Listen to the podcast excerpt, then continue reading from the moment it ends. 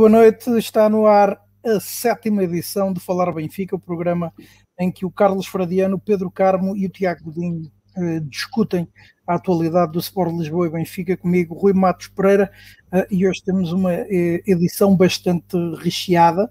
Um, obviamente começaremos então pela análise dessa derrota do Benfica frente ao Gil Vicente por duas bolas a uma, as consequências uh, que isso pode trazer para a equipa, inclusivamente para o seu treinador Jorge Jesus. Abordaremos também a questão da Superliga, que eventualmente, se permitirem o comentário, uh, se calhar antes de ser já o era. Um, e, e, também abordaremos as modalidades do Benfica com especial louvor para a prestação das judocas do clube no europeu da modalidade que decorreu este fim de semana em Lisboa. Uh, boa noite, Tiago Godinho. Hoje começo por ti. Um, Pedia-te então uma é primeira análise. Uh, nunca foste, acho eu. e, portanto, a primeira análise. Nunca é o primeiro, isso é verdade, isso é verdade. Ao, nunca é o primeiro a derrota do Benfica com o Gil Vicente, se era de todo esperado uh, e porque é que, em teu entender, a derrota aconteceu, para além, obviamente, do Gil Vicente ter marcado mais gols que o Benfica. Boa noite a todos, boa noite a todos aqueles que também estão a ver e a ouvir. Uh, eu nos últimos programas tenho começado pelo copo meio, vazio, meio cheio, hoje vou começar pelo copo meio vazio um, e vou aproveitar aqui. Uh, eu não queria já começar a criar mau ambiente, mas tenho que criar aqui um bocadinho de mau ambiente, porque o Pedro Carmo, nas últimas, nos últimos, nos últimos, nas, nas nossas últimas sessões, tem começado a conversa, a dizer, é pá, devíamos ter começado isto mais cedo, se tivéssemos começado isto mais cedo ainda éramos campeões. Pronto, e esta basófia pagou-se, pagou-se este fim de semana, não é? Eh, pagámos essa basófia este fim de semana e perdemos. eu, eh, como é óbvio, quem tem, eu, eu tinha, eu, eu tinha estado a brincar nas últimas nas últimas vezes que tínhamos estado aqui com. Mas era factual, não é? Nós estávamos a recuperar. Primeiro recuperámos o terceiro lugar, depois ficámos a depender só de nós para o segundo. E na, na semana passada, ainda bem, eh, porque era um dos temas que nós tínhamos para discutir, se, quais seriam as perspectivas do Benfica para, para o campeonato e se ainda seria possível chegar ao primeiro lugar. E acabámos por, pela conversa ser tão agradável com o João, que acabámos por não abordar esse tema. A verdade é que este fim de semana deixou de, de, ser, de ser tema, porque o Benfica perdeu inapelavelmente contra o Gil Vicente, perdeu bem. A equipa foi.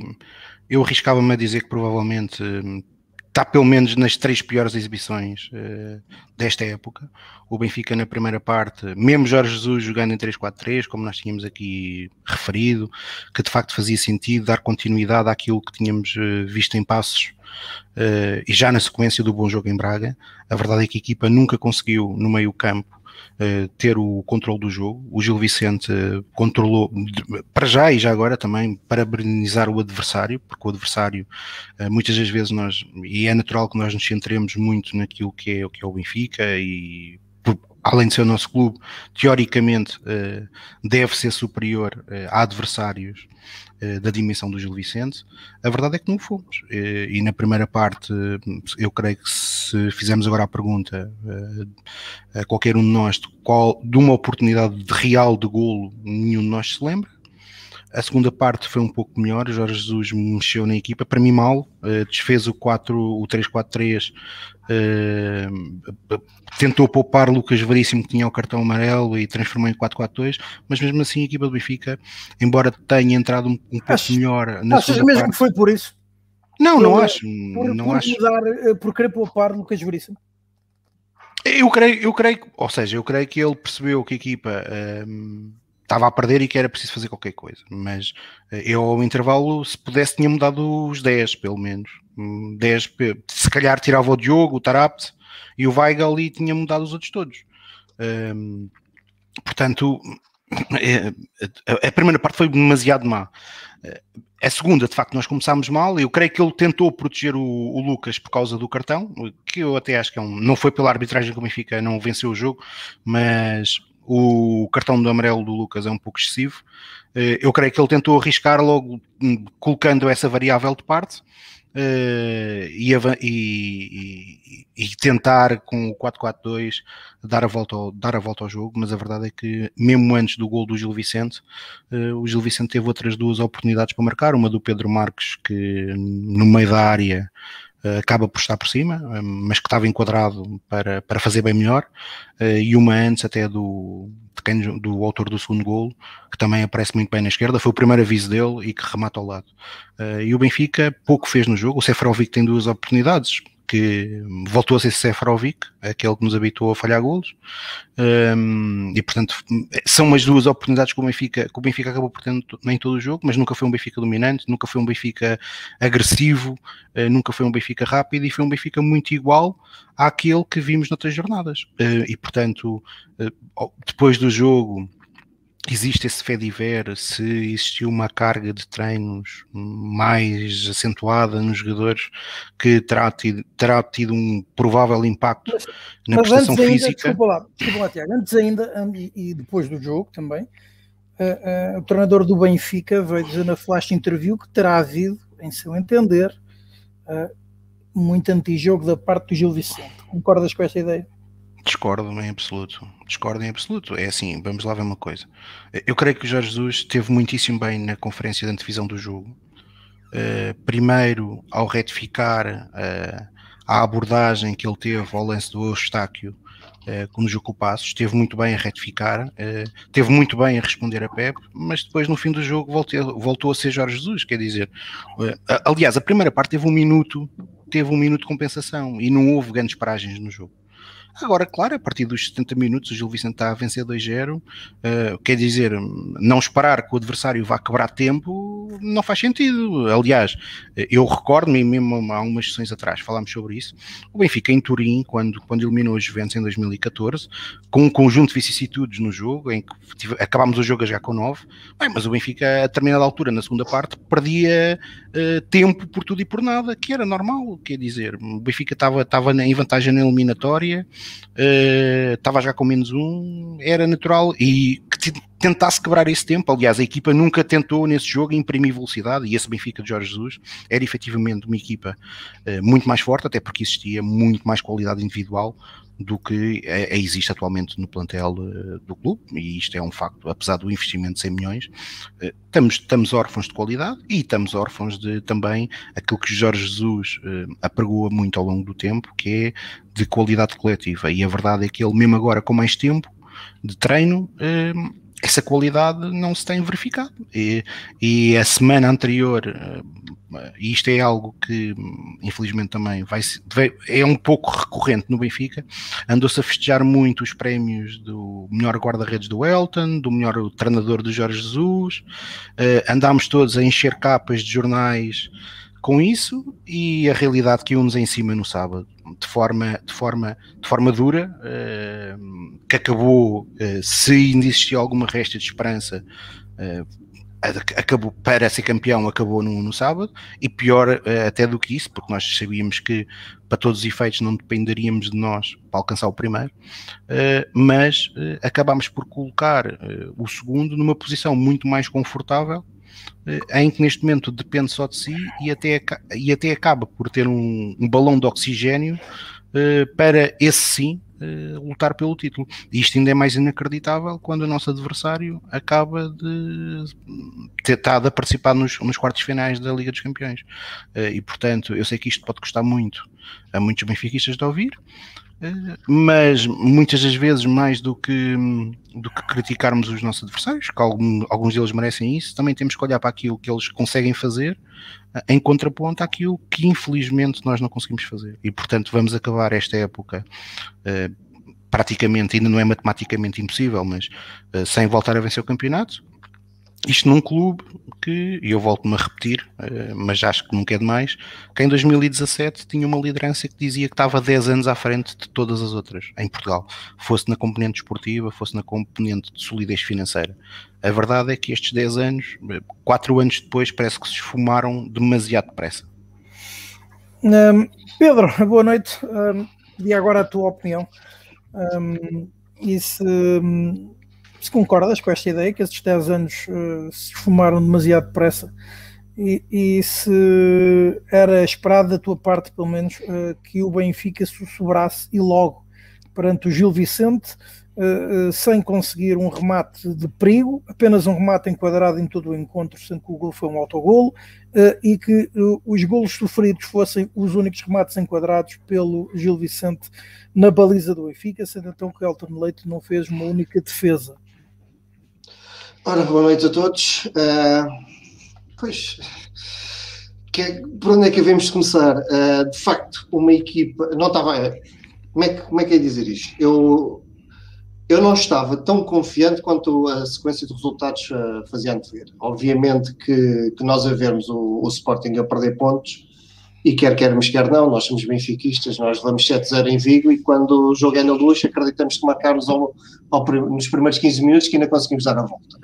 Portanto, apesar da razão dizer que vai ser que esta, esta distância pontual e a qualidade exibicional que o Benfica uh, tem, tem feito nesta, nesta temporada, não permitem grandes crenças racionalmente, mas o coração, quando vê o, o líder a perder pontos, ganha alguma esperança. Uh, mas chegamos à luz contra um Gil Vicente e perdemos um jogo em que só fazemos um remate colocado à, à baliza. Acho que foi só um, não foi, Carlos? Foi. confirmar? Foi, foi. foi só um remate já, colocado já à baliza. Exato.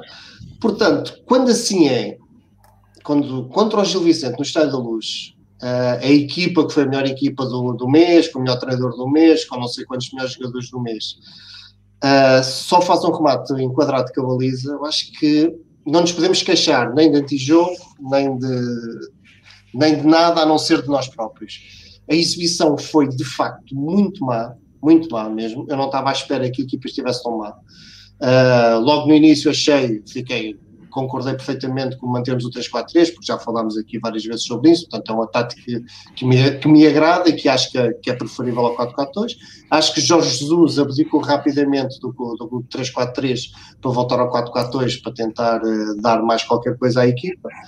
Um, acho que não havia necessidade, acho que podia ter optado primeiro por outras, uh, por outras escolhas, por outras alternativas, principalmente na frente de ataque, podia ter mexido de uma outra forma antes de mexer cá atrás. Uh, mas a verdade é que não jogamos nada. Não sei se aquilo que o Tiago mencionou da carga de treinos que, que andou a constar aí pelos corredores do futebol, que os jogadores tinham ficado muito desagradados, uh, não sei se é verdade ou não, mas que é verdade é que a equipa estava demasiado amorfa.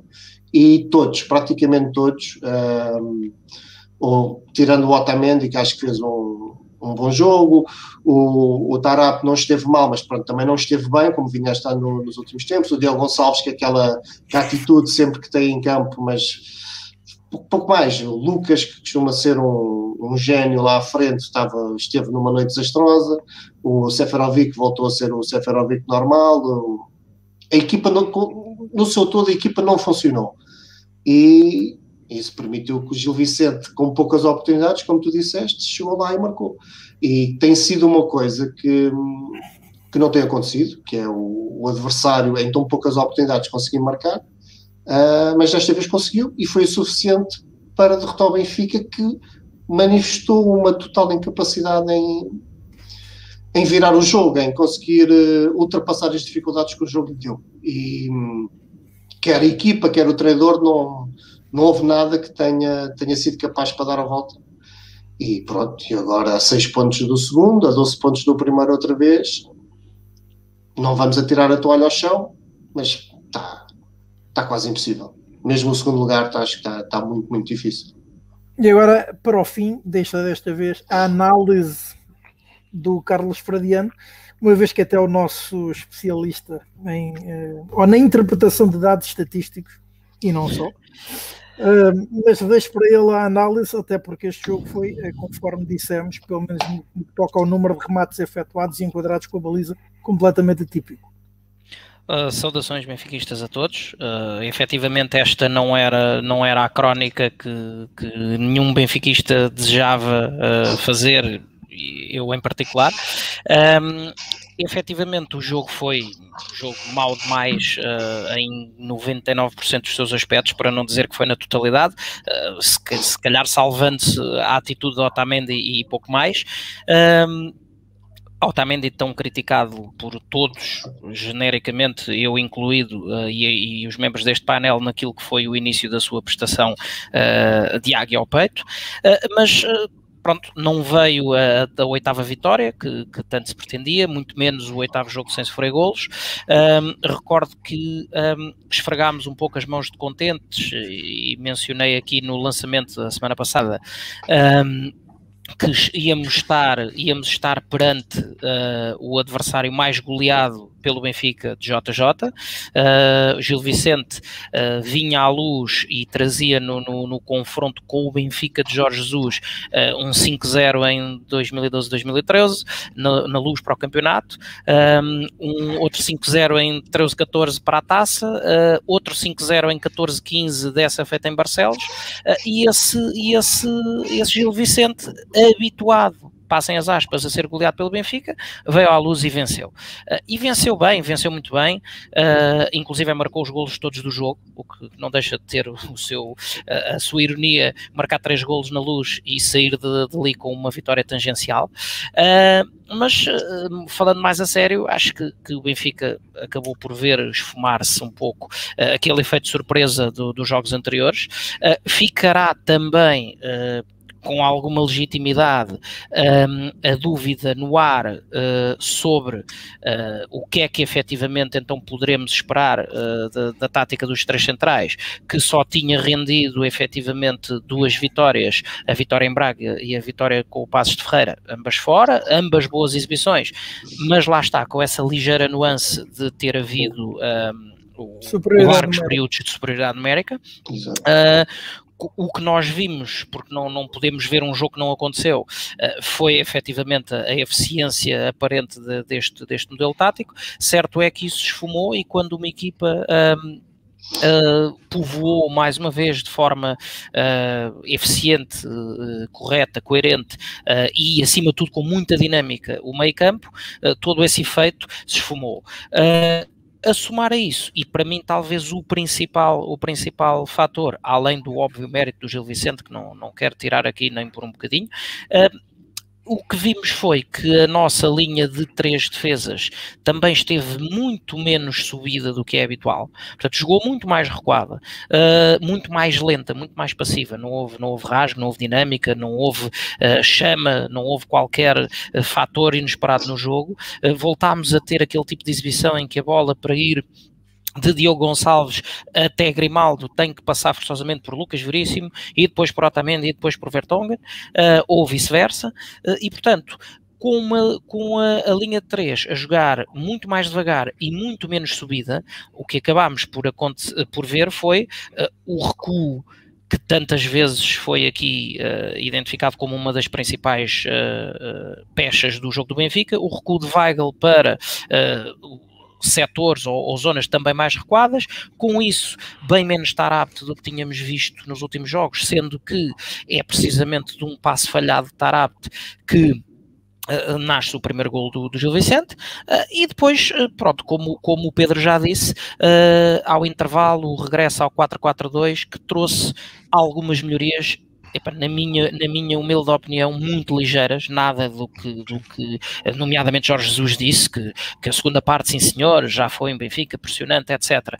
Discordo, acho que houve algumas ligeiras melhoras, mas continua a haver muita falta de dinâmica e Uh, terminamos uh, o, um jogo com 63% de posse de bola, mas apenas dois remates perigosos, uh, sendo que marcamos um golo por autogolo e, uh, mais importante que tudo, uh, o que é que, ou em que contexto é que esses remates acontecem.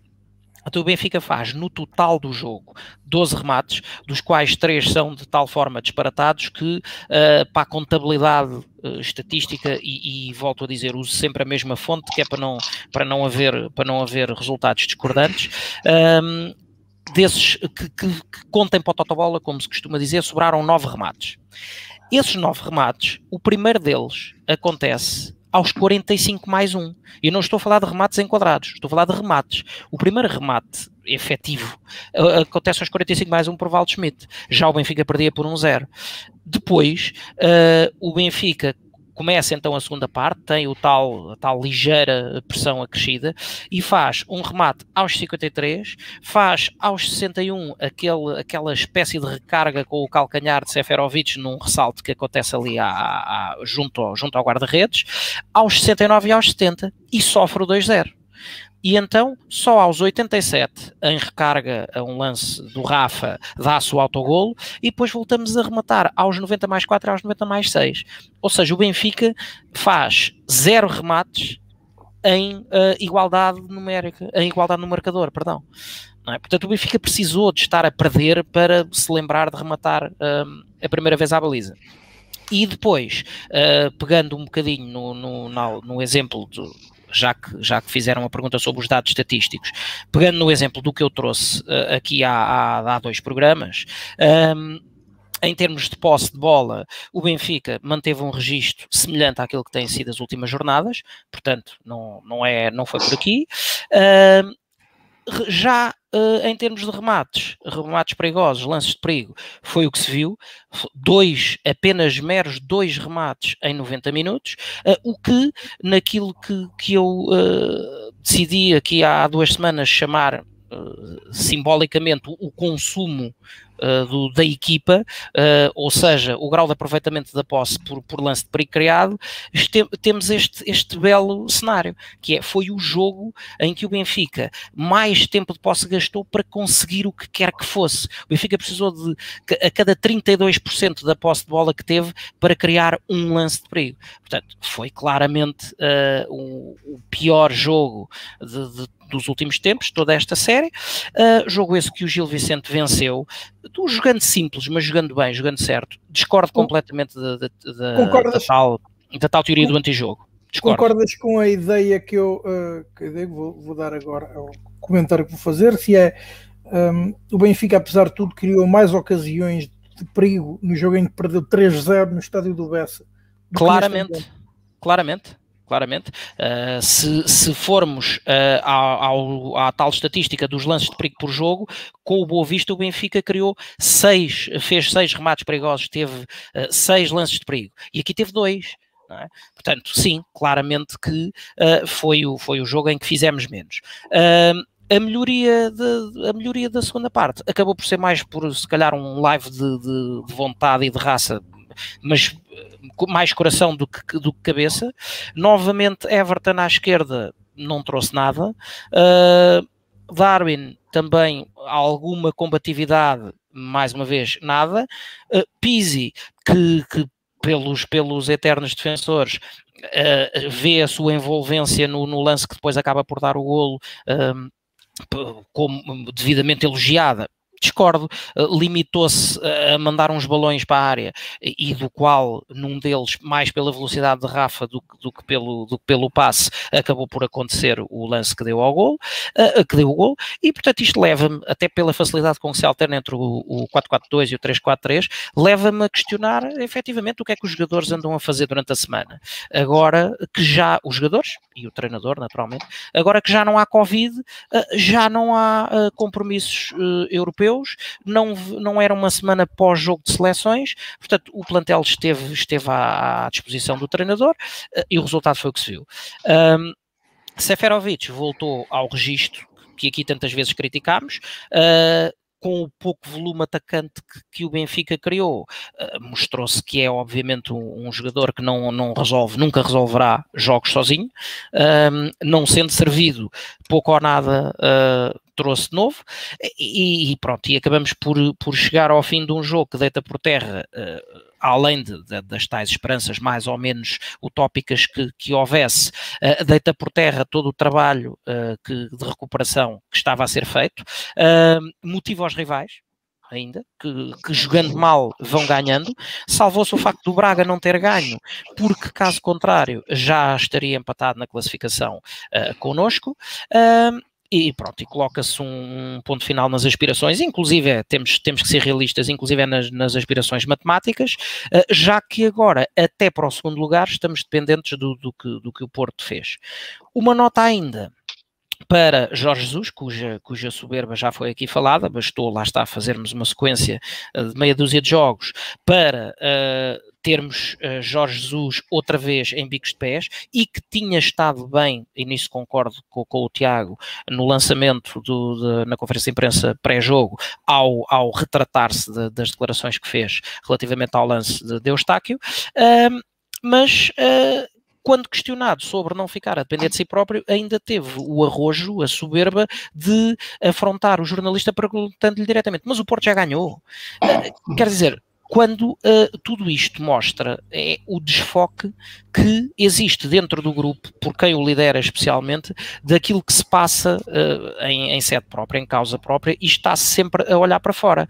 Certo é que do, do banco, mais uma vez, nada de novo. Nada. Uh, se o plano A, o Jorge Jesus continua a ter constantemente a mesma situação que é, se o plano A funciona, sim senhor, a equipa até pode jogar, pode ganhar. Quando o plano A não funciona e precisamos de ganhar um jogo uh, por mexidas que tenham que vir do banco, e não falo só de substituições, falo às vezes de rearranjos táticos uh, em, em campo com, com os jogadores que já lá estão, como era mestre, por exemplo, o falecido Bobby Robson, que muitas vezes virava jogos completamente ao contrário, sem recorrer ao banco. Uh, mas lá está, cada vez que precisamos de alguma coisa do banco, nada. Por oposição, Ricardo Soares, ao ver o momento em que o Benfica estava a carregar mais um pouco, identificou perfeitamente as pedras que estavam cansadas no, na sua equipa, mexeu bem e, e, em sequência das mexidas que fez, curiosamente ou não, logo a seguir faz o 2-0 eh, em contra-ataque, lance-se onde, como também já foi comentado aqui por um dos nossos uh, espectadores, eh, creio eu que foi no Lucena, não tenho a certeza. Uh, Elton também não fica bem na fotografia, porque sofre o golo pelo único sítio onde a bola não pode entrar, entre si e o poste. Uh, e pronto, e, e, por falar em Elton, fica o recorde dos 715 minutos, só que fica também a pior pontuação desde 2008-2009. Uh, estamos a comparar-nos com o Benfica de Kike Flores. Portanto, é para, para percebermos, uh, com todo o investimento nesta equipa técnica Exato. e com o investimento que se fez no plantel, estamos ao no mesmo patamar do Benfica de Kike Flores. Se Ora, é este o Benfica que queremos, pessoalmente para mim não é. Ironia, Carlos, para corroborar aquilo que tu estás a dizer, o Benfica um, neste momento é, vai ser praticamente uma certeza. Depois de 2010, eh, e, e, portanto quem antecedeu a Jesus foi, tinha sido Kike Flores, vai conseguir ficar uh, abaixo do segundo. Uh, portanto, foi com Jorge Jesus que nós, em 2009, 2010, uh, criámos um ciclo de certo modo virtuoso, porque vencemos uh, seis campeonatos e no mal ou menos ficámos sempre no segundo lugar. Uh, houve literalmente e ao fim de 11 anos isso vai ser. Tens aí só uma pequena nota, atenção. Houve literalmente um salto de qualidade. Em 10-11 em 10-11 tiveste ainda pior do que estás agora à, à décima, à 27 jornada. Sim, tinhas 19 pontos, tinhas 19 pontos de atraso e, e era precisamente com o Jorge Jesus ao leme. Foi, foi quando Verdade. falhámos o bicampeonato. Exato, o Vilas Boas, mas, aí, mas e o Porto? Não, não, não, não. Sim, sim. Ou seja, tu. Não, espera. Estamos a falar de pontos, sim mas a ficar abaixo do segundo. A falar, ah, ok, ok, ok. Segundo, não, estava a falar do pontos. segundo. Não, de sim, pontos. Sim. Está bem, é ficar abaixo do segundo. Sim, sim, sim, sim. E tens toda a razão, efetivamente. Uh, isso já não, já não estávamos habituados a que isso acontecesse. É um facto. vamos lá ver o terceiro. Dizia eu, eh, era com a ironia então, e o Tiago sim, então. mencionou então. isso, que um, então Jorge Jesus vai render Kika Flores a prometer na altura jogar o dobro agora até prometeu jogar o triplo relativamente ao futebol da época passada, mas um, a ironia é essa, está aí. Um, e, uh, agora foi mais longe. Agora é. Mas Exatamente. há uma promessa cumprida, atenção, Rui, há uma promessa cumprida. Ele fez duas promessas no dia da apresentação: era jogar o triplo e arrasar. E eu acho que os benfiquistas estão genericamente arrasados com aquilo que tem sido a produtividade da equipa. Portanto, cumpriu 50%, pelo menos. Ora, uh, e é uh, Jorge Jesus o protagonista agora desta fase, um, que uma vez também perguntámos, um, ou um, lançámos, uh, quando lançámos o tema no, na nossa página de Facebook, como é que ficaria Jorge Jesus no meio desta situação? se era admissível, se ele deve sair mesmo depois, ou, ou principalmente se não conseguir uh, o segundo lugar no campeonato, independentemente de conquistar a taça de Portugal ou não. Olha, deixa-me só fazer-te um, lançar mais uma provocação uh, como, como uh, adenda à tua questão sobre Jorge Jesus dever ou não dever continuar. Um, o Benfica, no, no jogo com o Gil Vicente, portanto, entrou em campo com um dos capitães da Bélgica, um dos capitães da Argentina, dois internacionais alemães, um internacional brasileiro, dois internacionais portugueses, um internacional suíço, um internacional uruguaio e um internacional marroquino. E ainda entraram três suplentes, todos Pronto. os internacionais. E, portanto, está explicado então. Eu, eu questiono. Uh, normalmente, quando se juntam bons ingredientes, supostamente, cabe ao cozinheiro transformar aquilo em alguma coisa que não seja intragável.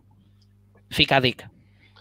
Não, mas isso acaba por explicar muita coisa, porque sendo todos internacionais, não têm tempo de treino com Jorge Jesus, portanto, eles estão, são praticamente desconhecidos em campo. Pedro, portanto. peço desculpa desmanchar essa teoria que eu fiz há bocado quando disse não foi semana de seleções.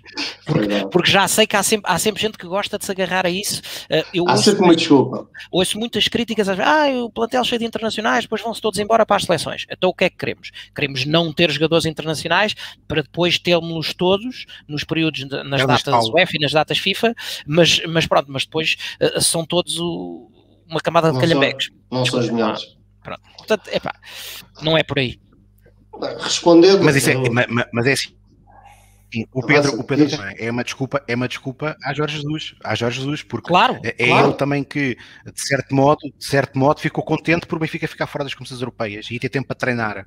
Mas não só, é? Portanto, falámos sobre isso várias vezes. Eu, se um dos verdade. argumentos que eu não consigo incorporar desde o início da época é ter um treinador que supostamente traz o rótulo de ganhador e, e, e recebe a oferta como ganhador convém dizê-lo, uh, e uma das críticas recorrentes que faz, isto ainda muito antes da história do Covid, é ah, isto com jogos de 3 em 3 dias uh, não há tempo para treinar, é só fazer recuperação física.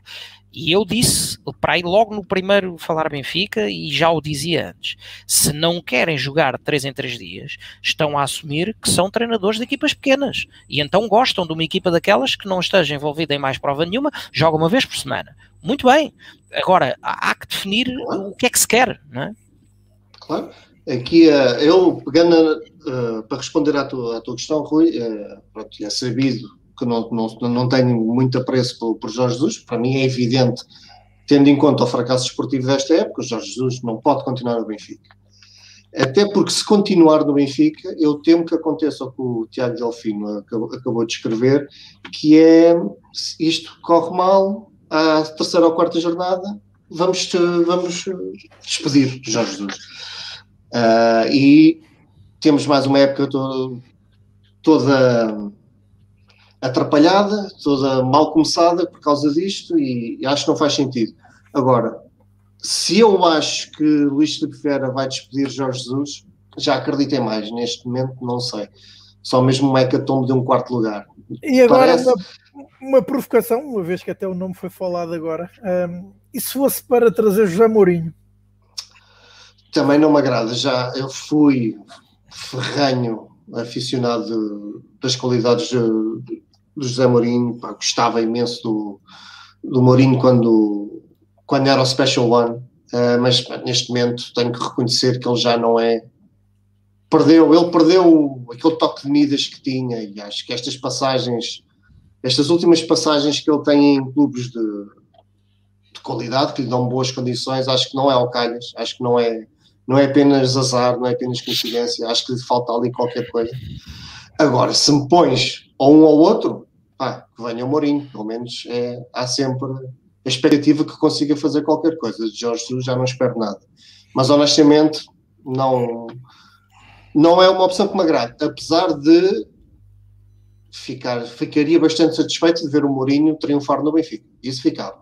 Mas não quero correr esse risco. E agora tu, Tiago Dinho, o que é que tu pensarias? Ou seja, a sair Jorge Jesus um, primeiro a saída de Jorge Jesus uh, e eventualmente uma entrada de José Mourinho. Achas que o Luís Filipe Vieira faria isso? Luís Filipe Vieira para fazer uma coisa. Foi uma aposta forte dele em o regresso de Jorge Jesus e, portanto, uma, uma, uma decisão sensata seria ele seguir Jorge Jesus e, portanto, serem os dois do Benfica. Irem os dois para férias, para o Brasil. Convocarem eleições e, e, e, termos uma direção nova. Isso é que eu acho que faz falta verdadeiramente ao Benfica, porque nem vou entrar nos clichês de que falta benfiquismo ao Benfica, que isso creio que é notório em muitas decisões, mas há uma coisa que é notória também nesta, nesta gestão da SAD dos últimos anos. Falta um rumo estratégico, uh, e esse rumo estratégico pagou-se caro com esta época. O Carlos falou há pouco uh, de algo que foi sintomático, Jorge Jesus, eu até pensei que, ou seja, eu calculava quando ele, quando ele entrou no Benfica que íamos ter algumas das suas tiradas habituais, a que ele nos habituou uh, na primeira passagem, mas eu até acreditei, quis acreditar uh, que ele pudesse estar um bocadinho mais comedido, até por aquilo que tinha acabado por acontecer no Sporting, não é? Jorge Jesus saiu do Sporting muito mal, não só por causa do que, do que aconteceu em Alcochete, mas os três anos no Sporting são marcados por ficar sempre abaixo do segundo lugar. Eh, na primeira época ficou em segundo, peço desculpa, mas depois disso, ou seja, quando se previa que ele ia conseguir consolidar o seu trabalho, ele ficou sempre abaixo do segundo lugar e só venceu uma taça da Liga em três anos. Eh, e portanto acabou por, ir para a Arábia e parecia-me, e eu queria mesmo acreditar que o homem ia estar diferente. A verdade é que logo no dia da apresentação, como o Carlos disse há pouco e bem, eh, ele eh, decidiu lançar o desafio para um nível estratosférico. Ainda por cima, se todos nós em 2009 até conseguimos perceber eh, aquela basófia do vamos jogar o dobro, bem, o dobro de zero é praticamente zero. A verdade é que o Benfica jogou bem mais do que isso em 2010, em 2009-10. Desta vez o nível não era assim tão baixo, porque é um facto que nós no ano passado uh, acabámos a época muito desiludidos, mas a desilusão, o nível exibicional não, é, não foi o melhor no ano passado, é um facto, mas a, a grande desilusão que aconteceu em todos nós foi termos tido o, o campeonato na mão e o termos perdido. Uh, porque a verdade é que Bruno Lage fez num ano e meio de Benfica, perdeu dois ou três jogos para o campeonato não é? Quer dizer, o Benfica, eh, portanto, o nível não era o nível de Kike Flores e Jorge Jesus decidiu pôr um nível ainda mais elevado, dizer que ia jogar o triplo, que ia arrasar, bem, e arrasados, como dizia o Carlos e bem, estamos nós. O Luís Filipe Vieira, por incrível que pareça, fez uma inflexão completamente de rumo quando eh, em junho disse que, até por causa da pandemia, que o Benfica teria que apostar na cantera, que teria que, eh, aliás, ele até lançou algo que creio que nenhum de nós acredita, mas que era a história de que ele até acreditava que com 15 miúdos da equipa B o Benfica arrisca, arriscava-se a ser campeão da equipa principal e depois, um mês e meio depois, eh, fez o inverso. Portanto, já não interessava a formação, interessava era gastar 100 milhões. Uh, em fevereiro deste ano, a última vez, a última vez que ele falou, quando, quando, quando ele, quando ele, quando ele hum, passa os tempos todos, ele e a estrutura do Benfica, a dizer que o Benfica não se gera de fora para dentro. Ele assume na entrevista que quase lança um repto aos sócios e adeptos a dizer: é pá, vocês têm que decidir o que é que querem, porque se eu aposto na formação, sou ah, acusado de na formação. E que, demitiu o Bruno Lage, e que demitiu o Bruno Lage por pressão dos adeptos por pressão dos adeptos, não é? Que queria, os adeptos queriam um investimento e ele investiu na equipa. Bem, quer dizer, eu creio que ele efetivamente continua a não perceber o clube que lidera. E esta falta de rumo, eh, portanto, seja José Mourinho, seja eh, outro qualquer, eh, vai sempre ser paga. Aliás, Bruno Lage pagou isso. Eu creio que Bruno Lage pagou muito isso. Aliás, eu até creio que os últimos dois treinadores do Benfica tiveram um, um, um problema que por um lado eu entendo, mas a partir do momento que renovaram, ficaram muito limitados uh, no conjunto da, das, suas, das, suas, das suas opções. E Bruno Lage, para mim é evidente, o Bruno Lage que não tinha nada a perder quando assumiu a equipa e que durante muito tempo, mesmo depois de ser campeão, ainda não tinha renovado o contrato, de uma forma muito inteligente, porque Bruno Lage é de facto um homem muito inteligente, foi passando vários recados nas conferências de imprensa, mesmo sobre a política de contratações do Benfica. Esse Bruno Lage, após a renovação do contrato, acabou. Uh, e, deixou, e, passou a ser um homem muito mais uh, reservado, muito menos, com, com, uma menor capacidade, inclusive, de explorar os problemas que o Benfica tinha uh, e de os saber reverter. E, e, e na parte final, uh, que é outra coisa que também creio que com os dias de hoje é mais do que reconhecido, não é?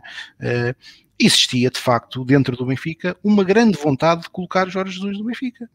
Uh, Recordemos-nos que vai fazer agora um ano que Bruno Lage, sem vergonha, numa conferência de imprensa, disse que sabia como é que se pagavam almoços ou, ou sabia como é que se promoviam determinados tipos de treinadores e almoços. Na altura, to todos caímos em cima de Bruno Lage, que aquelas declarações de facto foram demasiado fortes. Eu fui Mas, um deles. Um facto é que. um post sobre isso. Mas, sim. Mas apesar, apesar de eu entender esse tipo de críticas, nós sabemos aquilo que Bruno Lage queria dizer. E aliás, isto, esta época, mais uma vez se tem passado com Jorge Jesus. Jorge Jesus tem qualidades. Eh, eu não tenho a opinião do Pedro Carmo. Eh, já, também já o disse que as dúvidas que eu tinha em 2015 com a sua saída, hoje não as tenho. Acho que para o Benfica foi o melhor que aconteceu, foi a sua saída em 2015. E, e, e, não consigo, inclusive, compreender como é que Luís Filipe Vieira não percebeu isso. Quer dizer, o Benfica de 2015 até 2020, o Benfica ganha três campeonatos.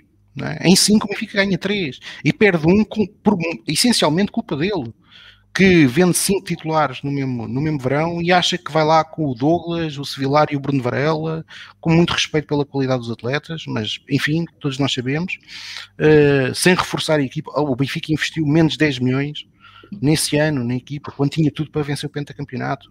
Obviamente que o treinador que lá teve também teve as suas responsabilidades, claro que sim. Na história do Benfica vai sempre ficar com uma marca terrível, que é a pior participação da história do Benfica. Eh, mas quer dizer, na Champions na Champions, uh, nas Champions e nas competições europeias, é pior, não é? O Benfica, pelo menos o empate tinha feito, mesmo em eliminatórias.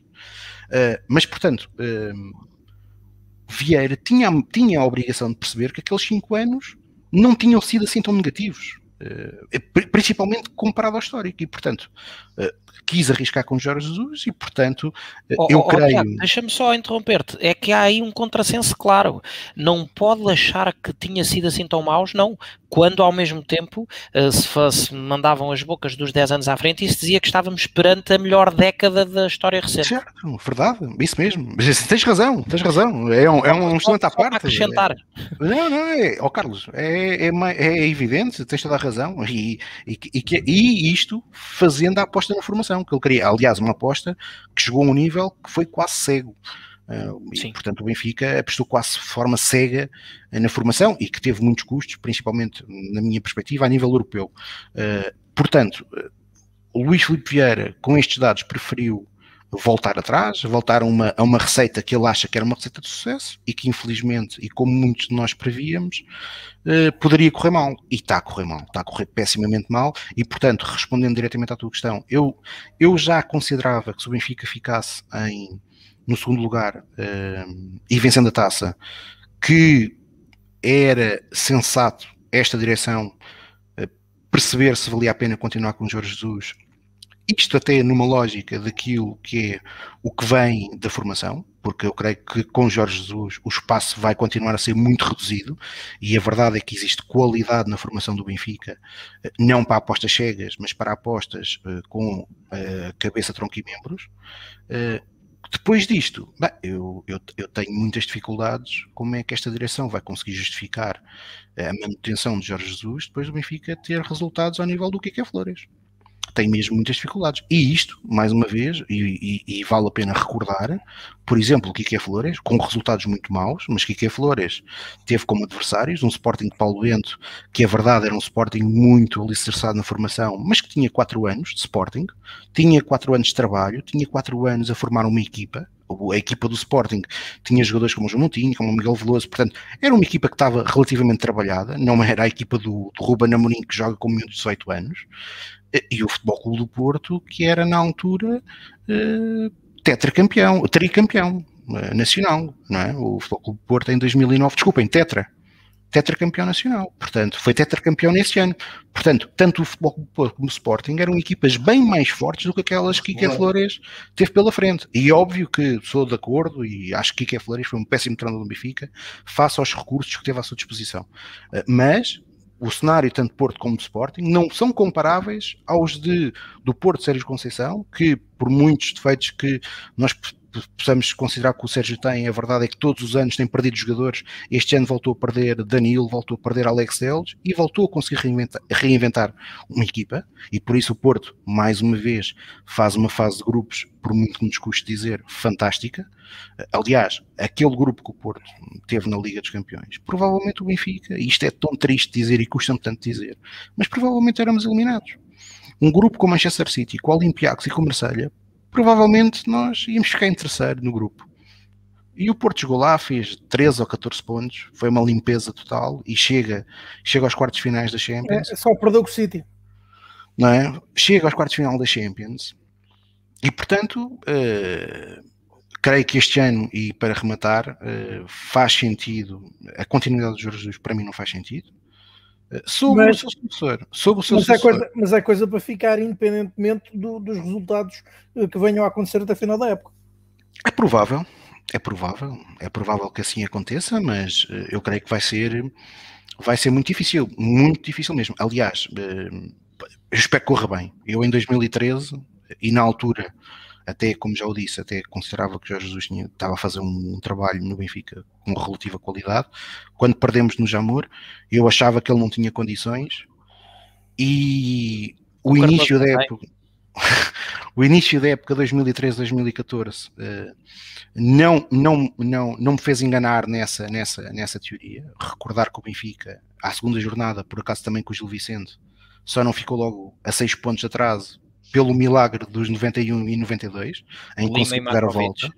Fomos ao Valado, empatámos um, um foi um jogo em que o Enzo lesionou-se, o, o Salvio lesionou-se, que também. O Jardel foi... no último minuto, né? não Não, não, não, não esse, esse, esse é no seguinte. É o do Markovic, com um gol fantástico. Sim, sim, jogada individual. Exatamente, mas tivemos a perder o jogo quase, quase, todo, não, mas tivemos a grande parte da primeira parte e da segunda parte a perder. E portanto o Benfica chegou a estar a 5 pontos do primeiro, até com o empate com, com o Belenenses na altura, a 1 um na luz, que é um jogo miserável que o Benfica faz. Portanto tivemos uma Champions num grupo com o Olympiacos, com o PSG e com o Anderlecht, miserável. Há meia hora em Paris estamos a perder 3-0 com o Matic, com o Enzo, e acho que o Paris Saint-Germain teve alguma pena nossa para não carregar no acelerador, porque caso contrário, se calhar saímos com um saco cheio de Paris.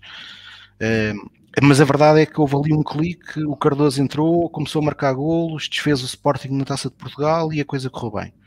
Uh, mas, tirando uma situação desse tipo, eu tenho muitas dúvidas que a próxima época não vai correr, vai correr bem, até porque uma coisa é garantida, o Benfica, com, ficando em terceiro lugar, irá para a eliminatória da Liga dos Campeões, portanto não tem garantido o dinheiro, não tendo garantido o dinheiro da Liga dos Campeões, com o investimento que foi feito este ano, o Benfica provavelmente vai ter que vender e não vai ter capacidade de se reforçar, e o, plantel do Benfica é claramente deficitário em algumas posições, sendo que o treinador também não acha que tanto na formação como naqueles que estão emprestados, existem essas soluções.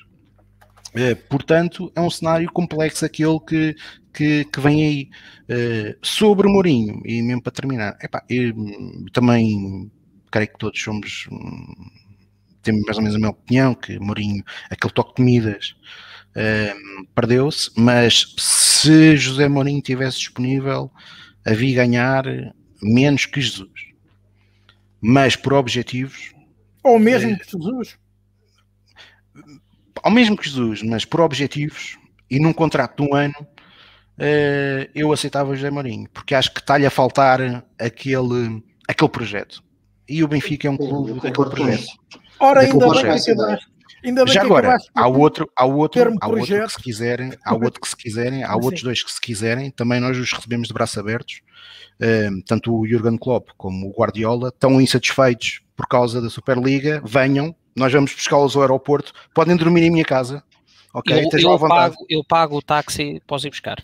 Pai, pai, uh, aliás, não. Klopp é para mim um sonho antigo, ainda ele, ainda ele estava no Dortmund. No Dortmund, um Ora, eu, eu, o Klopp, se ele quiser, ele vem aqui para casa, eu todos os dias de manhã acordo mais cedo para lhe oferecer o um pequeno almoço, pá, o que ele quiser. O que Vocês dizer? próprios deram o mote, uh, utilizando o termo projeto, parece que foi disso pelo menos uh, que, que, que, se tratou, a Superliga Europeia, que aparentemente desde a data do seu anúncio formal um, até à hora de hoje passaram 48 horas sensivelmente e, e a Superliga Europeia uh, foi aparentemente, ou até, até ver, um marco que se lhe deu, uma vez que clubes como o Chelsea um, Chelsea já fez saber que uh, não, uh, não vai, uh, não quer participar.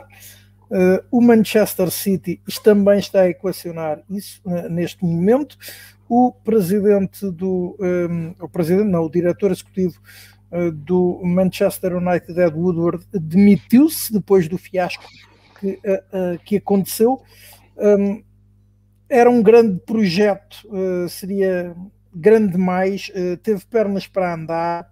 O que é que vocês acham que se passou? Eu junto aqui só mais uma um, mais, uh, mais uma chega um, que um, em todos estes clubes que foram falados para a Superliga, só nas últimas 48 horas é que os dirigentes dos clubes decidiram falar com os jogadores e com os treinadores.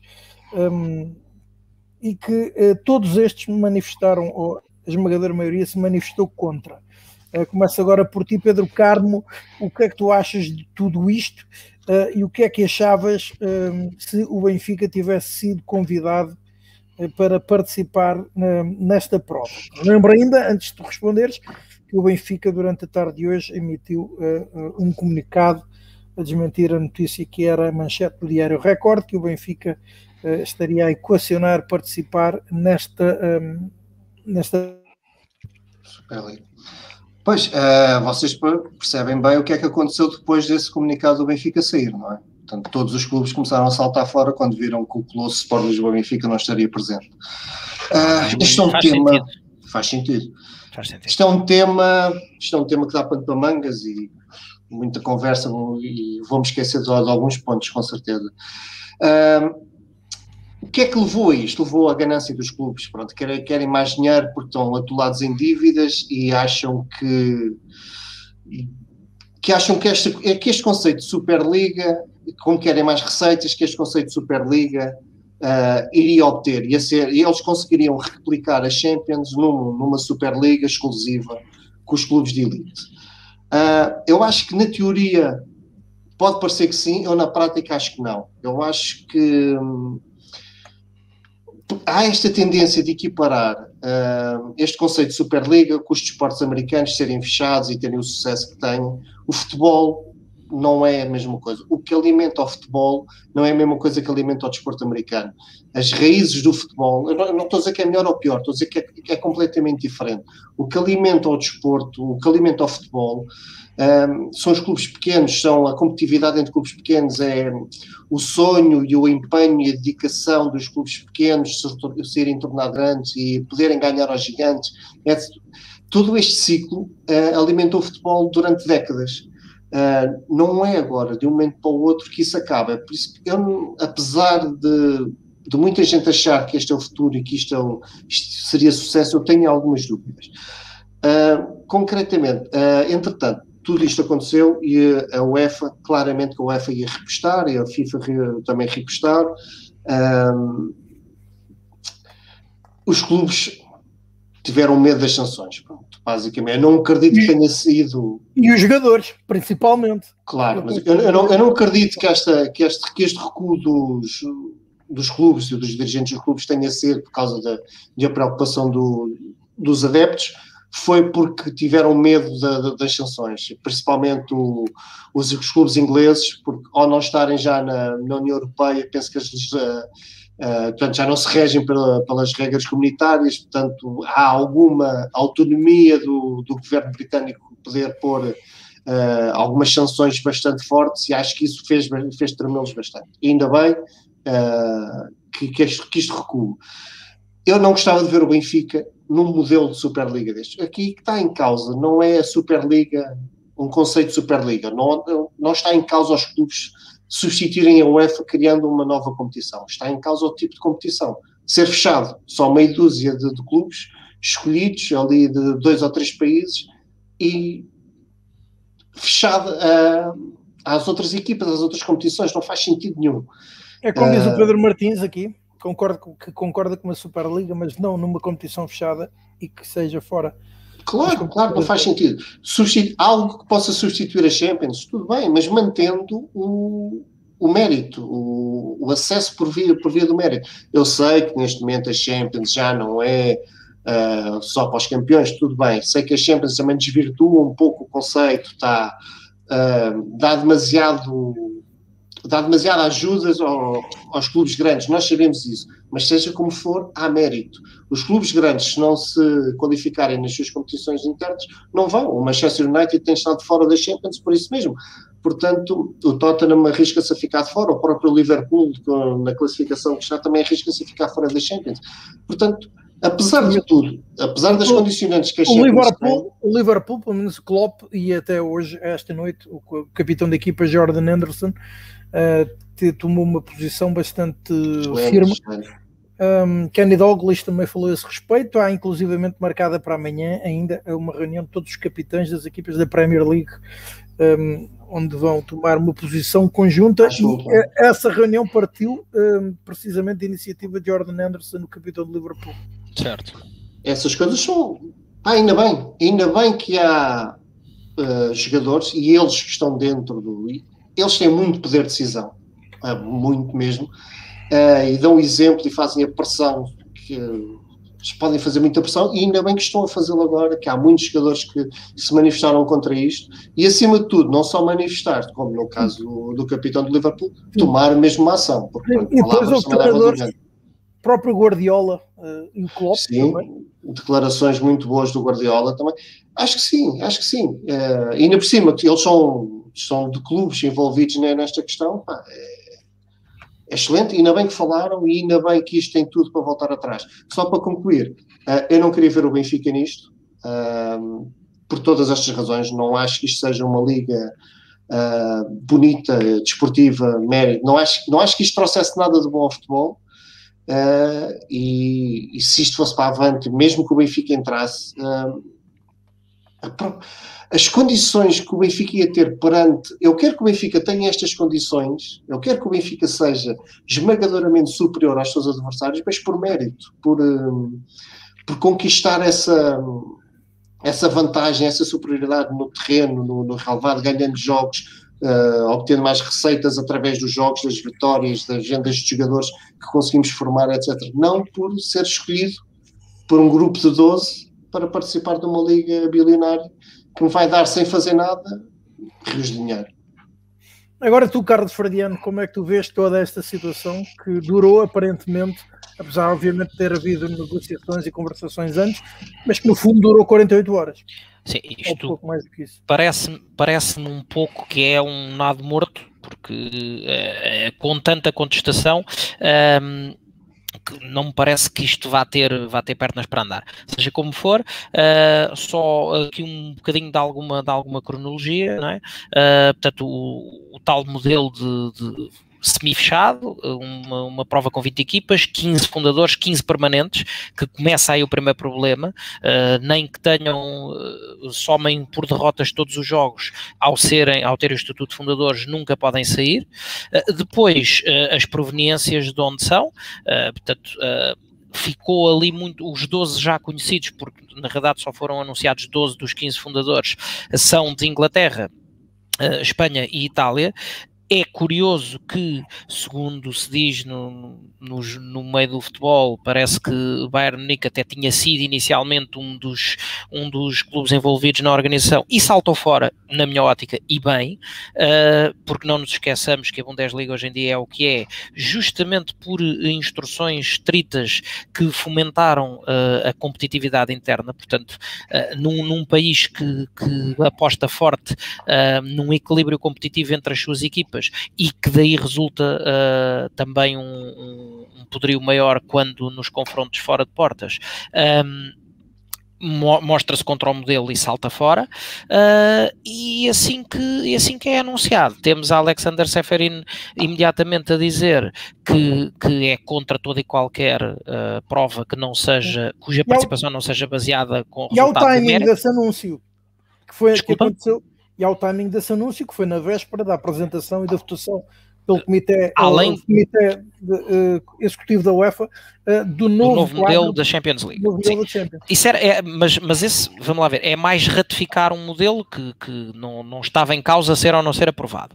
Uh, mas sente-se uh, obviamente traído pelos promotores da, da iniciativa que estiveram com ele a trabalhar na Associação Europeia de Clubes e em parceria com a UEFA, mesmo até 24 horas ou 48 horas antes, um, e sugere imediatamente o, o, o proibir os jogadores que, que participem na Uh, numa prova destas, uh, de jogarem nas seleções, uh, nos europeus e nos mundiais. depois, Moller, Jasper Moller é um pouco mais radical, sugere a saída imediata de Real Madrid, City, Chelsea, da, da, atual Champions, ainda em curso. E aí, não sei se não seria uma coisa já mais complicada, porque é uma prova que, que está em curso e, e cujo apuramento para, para essa prova uh, é uma coisa feita baseada no mérito esportivo da, da, das épocas anteriores. Uh, mas eu pergunto. Um, ehm, relativamente à, à, aceitação possível ou não de, de, de, um modelo destes, eu pergunto, assim de repente, quantos campeonatos já ganhou uh, o Ronaldo? Alguém aqui sabe de cor? Hum? Estás a falar de quê? De Cristiano Ronaldo. Não, não, não. Estou a falar de campeonatos. Ninguém sabe. Estou... Quantos campeonatos ganhou o Messi? Mas se calhar se a pergunta for feita quantas bolas de ouro tem, quantas Champions tem, aí toda a gente sabe os números de cor. Porque o efetivamente... Ronaldo tem 5 e o Messi, se não me... E o Messi tem 4, se não me engano. Porque, efetivamente, e quantas, quantas Champions tem o Real Madrid, por exemplo? Também andam lá com o númerozinho na camisola. Um, esses são os números que imortalizam uh, a carreira de um jogador. Quantas Champions tem, quantos títulos de seleções tem, títulos europeus, títulos mundiais. Toda a gente sabe, se calhar, daqueles 3, 4, 5 jogadores de top mundial, se foram campeões europeus ou não, se foram campeões mundiais ou não. não é? uh, o que acontece? Ao sugerir este tipo de sanções, uh, nomeadamente proibir os jogadores de, de, participar em provas eh, nas competições europeias, porque essas continuarão a ser tuteladas pela UEFA. Um, e na, no, nos europeus e nos mundiais, efetivamente os, os, jogadores começaram de alguma forma a, pronto, a, mexer-se, a mostrar-se contra. Temos o caso de Jordan Anderson que, que faz e bem a convocatória, vá, digamos assim, de, para, para a reunião de, de todos os capitães. E com isto, o, que é que, o que é que nós vemos? Vemos que efetivamente os atores principais do jogo do futebol por mais que tentem fazer o contrário, são e serão sempre os jogadores. O futebol, como o Pedro dizia e bem, tem, tem umas raízes diferentes do, do desporto fechado e do desporto corporativo. O futebol. Um, nasce dos, da paixão dos miúdos que, que jogam na rua uh, e que depois todos têm o sonho de chegar ao seu clube e depois do clube chegar à seleção e por aí fora. Um, como nós tivemos. Como todos nós com mais ou menos talento. uh, e portanto, o futebol tem sempre uma componente irracional. Por mais que queiram, o futebol não é só negócio. Por isso é que a tal nossa estrutura dos 10 anos à frente e de X anos consecutivos a apresentar resultados positivos, agora se vê em dificuldades. Porque o Benfica não está a ganhar.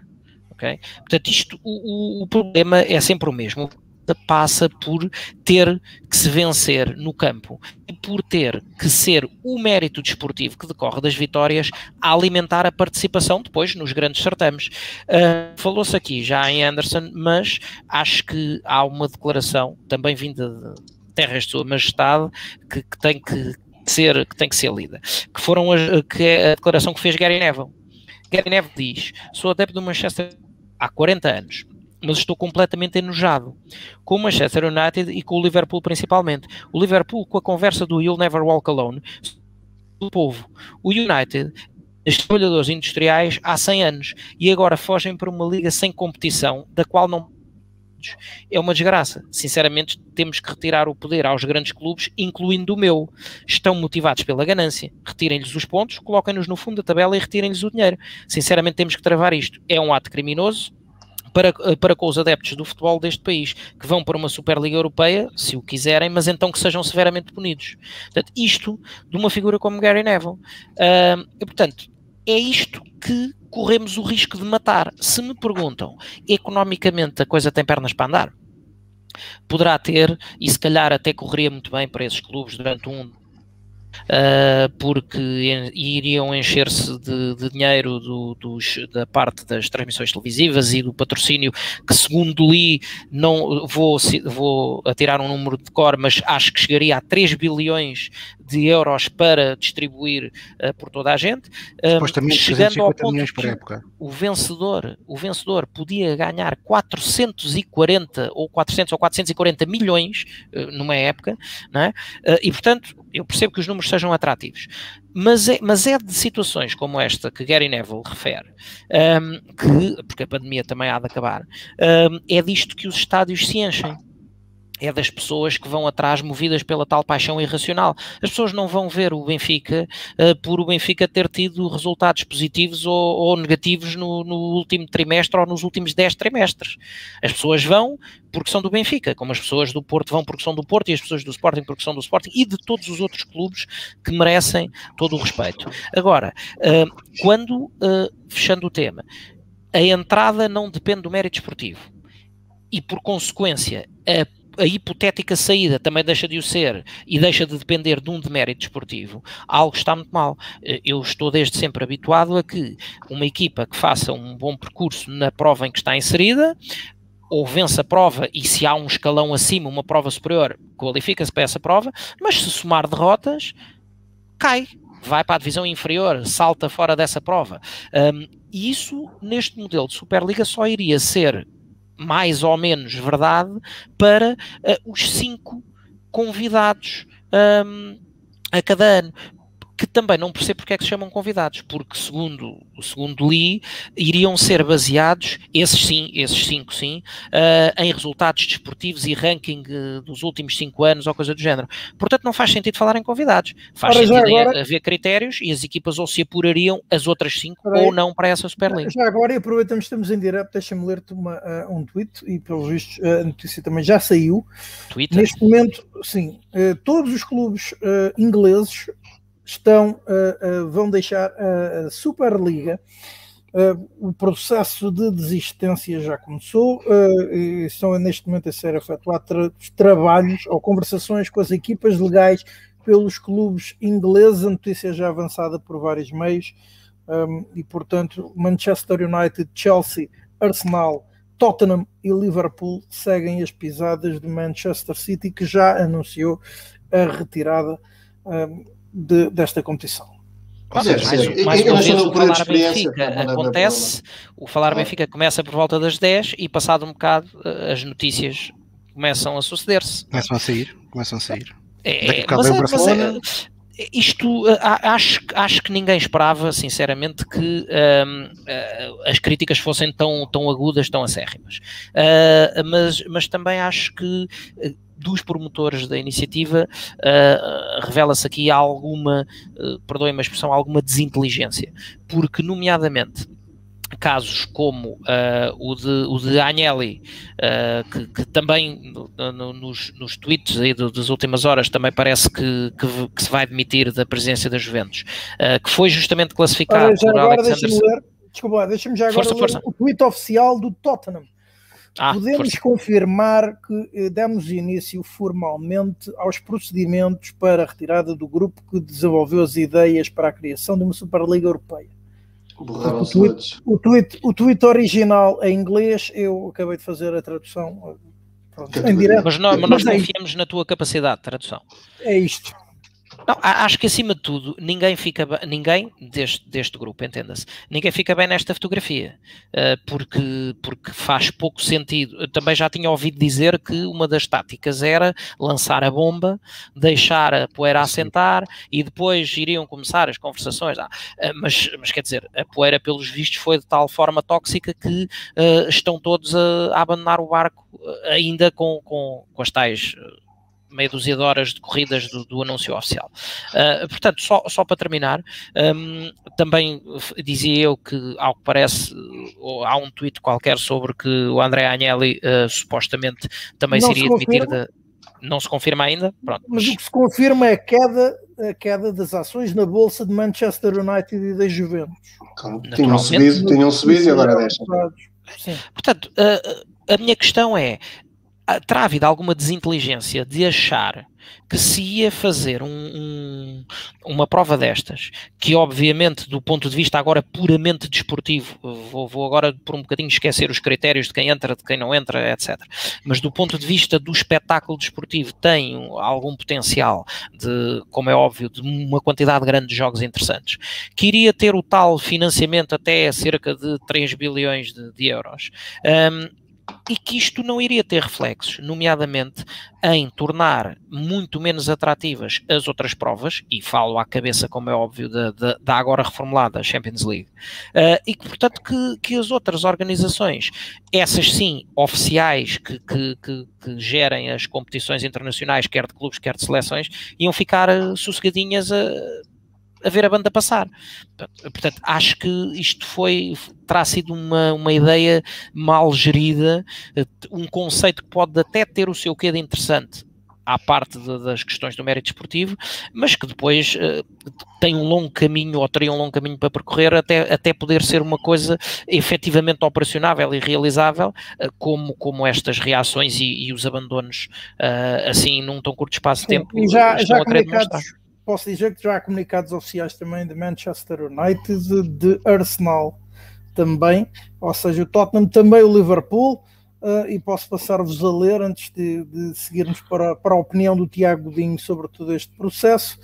Ora, diz então um, o Manchester United. O Manchester United não irá participar na Superliga Europeia. Escutamos cuidadosamente a reação dos nossos adeptos, do governo do Reino Unido e de outros parceiros, ou neste caso de outros stakeholders.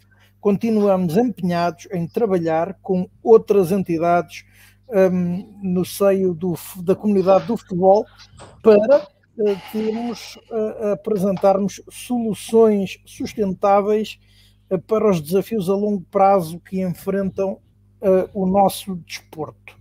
Que é como quem é- diz, enganámos-nos, desculpem lá. Exato, este é do Manchester United. Um, o do Arsenal, uh, nos últimos dias, uh, os últimos dias, perdão, mostraram-nos de novo um, a capacidade uh, e o sentimento dos nossos adeptos por todo o mundo e dos sentimentos que têm por este grande clube e pelo jogo que todos adoramos. Claro. Não precisamos não precisamos de relembrar isto, mas a resposta dos nossos adeptos nos últimos dias deu-nos tempo para uma maior reflexão um, uh, sobre este assunto. Nunca foi a nossa intenção causar estes problemas, contudo, uh, uh, contudo quando surgiu o convite para um, ingressarmos na Superliga, um, e embora soubéssemos que não havia garantias, não quisemos uh, ficar para trás uh, por forma a assegurarmos que protegíamos o Arsenal e o seu futuro. E continua então o comunicado do, um, do Arsenal. Um, e o Liverpool, finalmente, uh, o Liverpool pode confirmar que o nosso envolvimento nas, nos planos propostos para a criação de uma Superliga Europeia foram descontinuados o do Arsenal dá para verter uma lágrima, quase. Exato. Eh, nos últimos dias, o clube recebeu representações uh, de vários uh, stakeholders, mas tanto interna como externamente. Um, e gostaríamos de agradecê-los pelos seus um, valiosos contributos. E pronto. Uh, esta é uma leitura muito superficial uh, dos, uh, dos, comunicados emitidos por, pelos diferentes clubes ingleses que acabaram já de abandonar a Superliga Europeia. Tiago Dinho, agora a tua, a, tua, a tua opinião, sendo que havia pessoas, ainda assim, inclusivamente em Portugal, gostavam que esta ideia fosse para a frente. É, é assim. Hum acima de tudo, um, e pegando naquilo que o Carlos e o Pedro disseram, este é um tema que podíamos estar aqui muitas horas. Uh, eu, queria, eu queria acrescentar aqui uma coisa que o Pedro Martins já escreveu. A UEFA tem aqui responsabilidades acrescidas. Claro. Porque a UEFA não é e não tem sido e tem sido um pouco uh, tem, tem sido muitas das vezes arrogante para com os clubes uh, e, por, e, principalmente naquilo que é a, a, gestão das receitas uh, e portanto é necessário que a, que a UEFA repique caminho e, e, que a competição em si seja mais atrativa, mas eu, eu, creio que a UEFA deve aprender uma grande lição sobre isto, que é há aqui uma grande viragem uh, a partir de 1995. Ou seja, o ranking europeu, já todos falamos aqui que os rankings são feitos por mérito, mesmo os rankings de país, e portanto as participações nas competições europeias uh, são baseadas na, na, no desempenho desportivo de cada clube, que depois soma aos pontos uh, na sua globalidade dos clubes de cada país. Uh, o que aconteceu a partir de 1995 com a Lei Bosman transformou a realidade do futebol na Europa, porque os clubes financeiramente mais fortes uh, começaram a poder fazer aquilo que não podiam. Uh, há uma realidade que é indesmentível e afetou-nos principalmente a nós, por exemplo, Benfica, que era o Benfica antes de 1995 tinha obrigatoriamente que ter no seu plantel uh, e, e, nas provas europeias só poderia ter cinco estrangeiros a jogar em simultâneo. Portanto, todos os, todos os outros teriam que ser nacionais. Ora, para, clube, para países como o nosso, que o futebol uh, é uma, uma paixão enorme, onde existe um especial jeito também para a prática desportiva do, do desporto, isso uh, contava, favorecia-nos bastante, porque provavelmente Vitor Paneira não teria feito a carreira quase toda no Benfica uh, se, se, tivesse jogado no pós-Lei Bosman, provavelmente João Vieira Pinto também não teria jogado tanto tempo como jogou no Sport Lisboa Benfica, e Ora, estou aqui a dar alguns exemplos. Deixa-me uh, continuar, deixa-me continuar, que entretanto chegou a notícia através do Guardian Uh, que uh, começamos com notícias, diz o Guardian, que, uh, que, dão conta de que o Milan está a retirar e que toda a operação da Superliga pode ser suspensa ainda esta noite. Avançaremos então com desenvolvimentos à medida que fomos recolhendo mais informação. Portanto, a Europa e voltando aqui ao, à UEFA deverá aprender aqui com esta com esta com este cenário para perceber uma coisa. A pressão e tu tiveste uma publicação durante esta semana que falaste uh, fizeste esse, esse, esse historial do processo da pressão da, da Liga Europeia, uh, que de facto Sim, é, é, um tema. E que, levou à criação, e que levou à criação da Liga dos Campeões. Da Liga dos Campeões, uh, e que é um tema que foi, foi surgindo. E esse tema também tem, tem uma particularidade, e todos que estamos aqui nos recordamos disso. Quem se recorda da década de 80 e da década de 90, muitas das vezes era factualmente verdade que a taça UEFA era uma competição mais difícil de conquistar do que a taça dos campeões europeus. Uhum. Porquê? Porque tinha duas ou três equipas de Itália, duas ou três equipas de Espanha, duas ou três equipas de Portugal e, e normalmente chegava-se ali aos quartos de final uh, de uma competição como a UEFA e olhava-se para os quartos de final das taças dos europeus e dizia-se, epá, isto aqui está uma panóplia de equipas do outro mundo uh, e portanto uh, era substancialmente difícil ganhar a, a, a, a, taça UEFA. E isso levou à criação da Liga dos Campeões e a verdade é que a Liga dos Campeões, ao contrário de um dos argumentos que eu li por aí sobre a criação da Superliga, que era a competitividade. Bem, se há competição que é competitiva, é a Liga dos Campeões.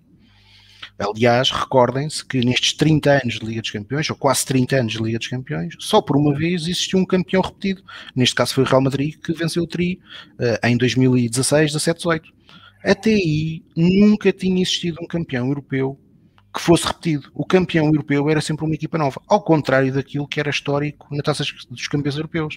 Nós tivemos o reinado do Milan, tivemos o reinado do Bayern, tivemos o reinado do Ajax, tivemos o, o reinado do Liverpool, tivemos o reinado do, Liverpool, do Real Madrid, tivemos, tivemos o reinado do Benfica, Benfica do Benfica, tivemos o reinado do Benfica, que é um facto, que é um facto. Portanto, ou seja, existia uma, uma, um, um, verdadeiro domínio do, de um clube dominante durante alguns anos, que com o formato da Liga dos Campeões acabou. Mas com a Lei Bosman também começou uh, algo que foi claramente uh, tornou o fosso muito maior. Ou seja, os clubes periféricos aos grandes campeonatos, principalmente aos, aos, aos quatro maiores, a Alemanha, o campeonato alemão, o campeonato inglês, o campeonato italiano e o campeonato espanhol, começaram-se a distanciar. E, portanto, se, se, na década de 90 nós ainda tivemos como campeões da Europa o Estrela Vermelha, uh, o Marselha, e tivemos mais um, o Ajax, que foi campeão europeu em 1995, a partir do momento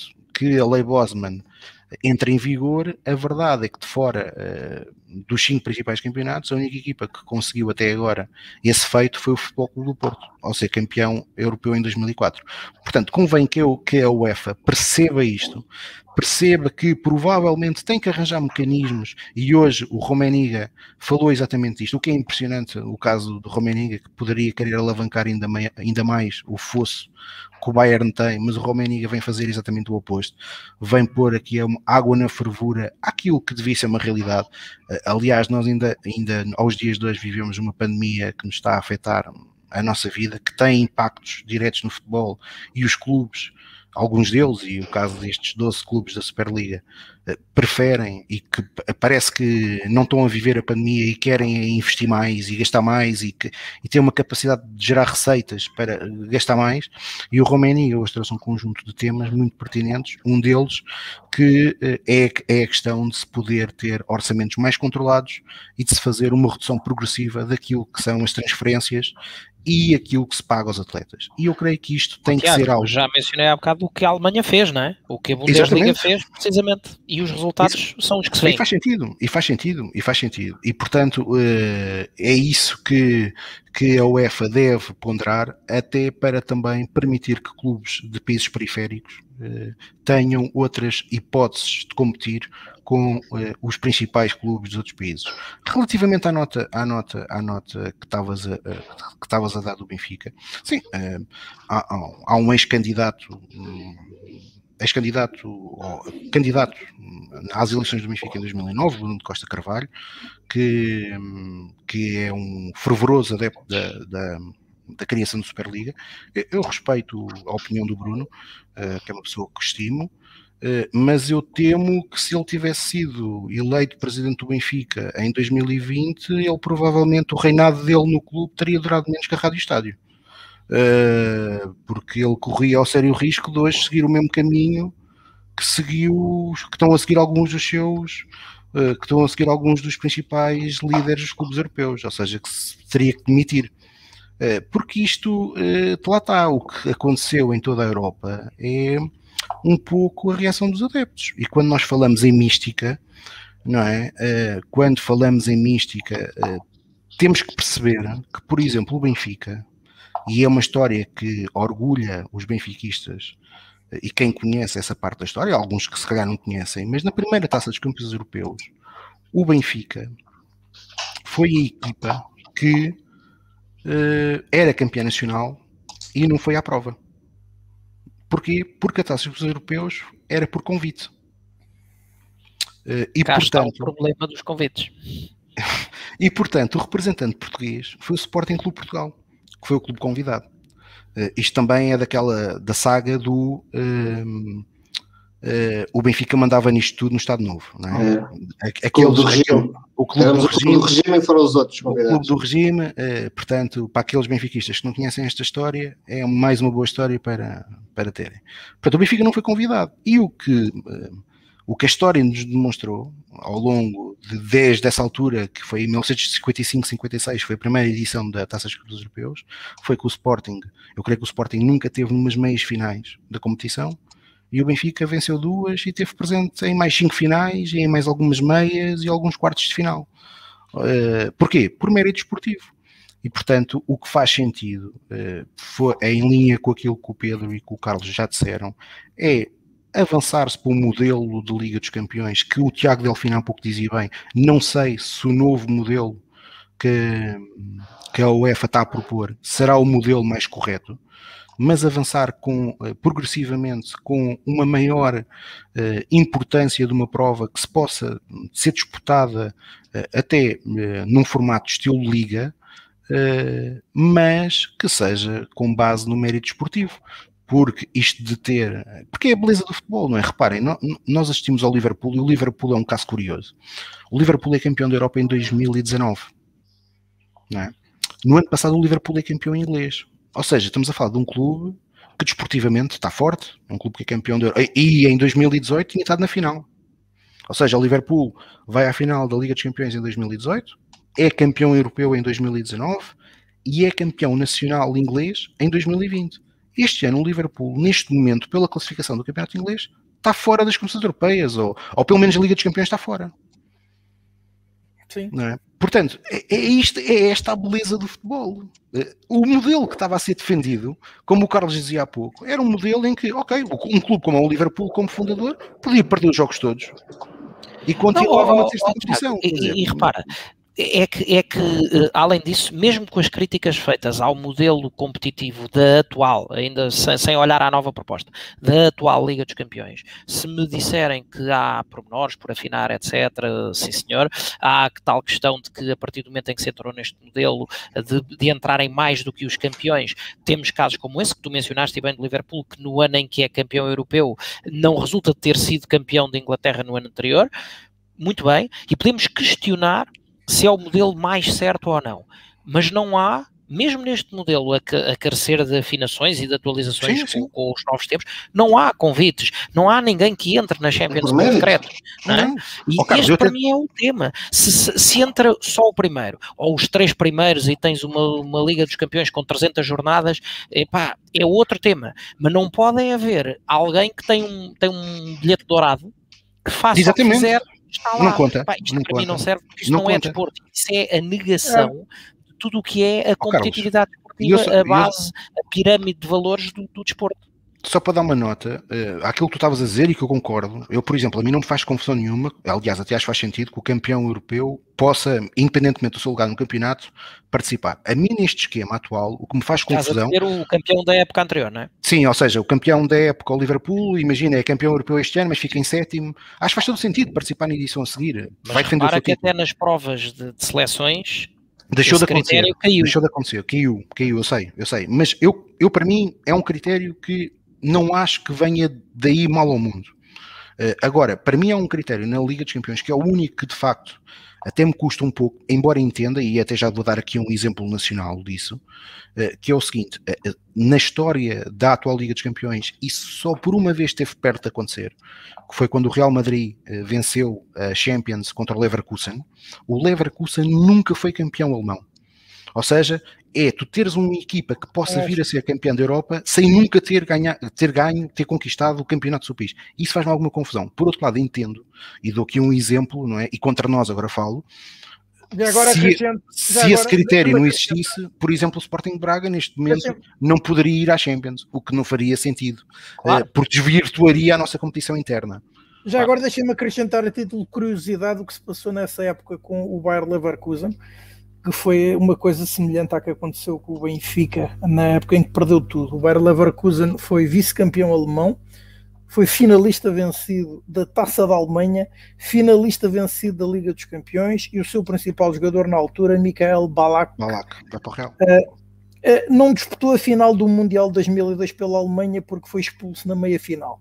E, portanto, para quem era, na altura, o Bayer Leverkusen ganhou a alcunha a partir daí de Neverkusen e, e, e, portanto é, era esta a nota. Entretanto, eu queria que vocês comentassem, então, um, fazer uma, uma retrospectiva, um recuo até 2017, em que, em entrevista à CMTV e ao Record, entrevista conjunta conduzida pelos diretores, uh, ou seja, por José Carlos Castro, pela CMTV e pelo então diretor uh, do Record, António Magalhães, o presidente do Benfica, Luís Filipe Vieira, disse estar a trabalhar afincadamente para participar, que o Benfica participasse na Superliga.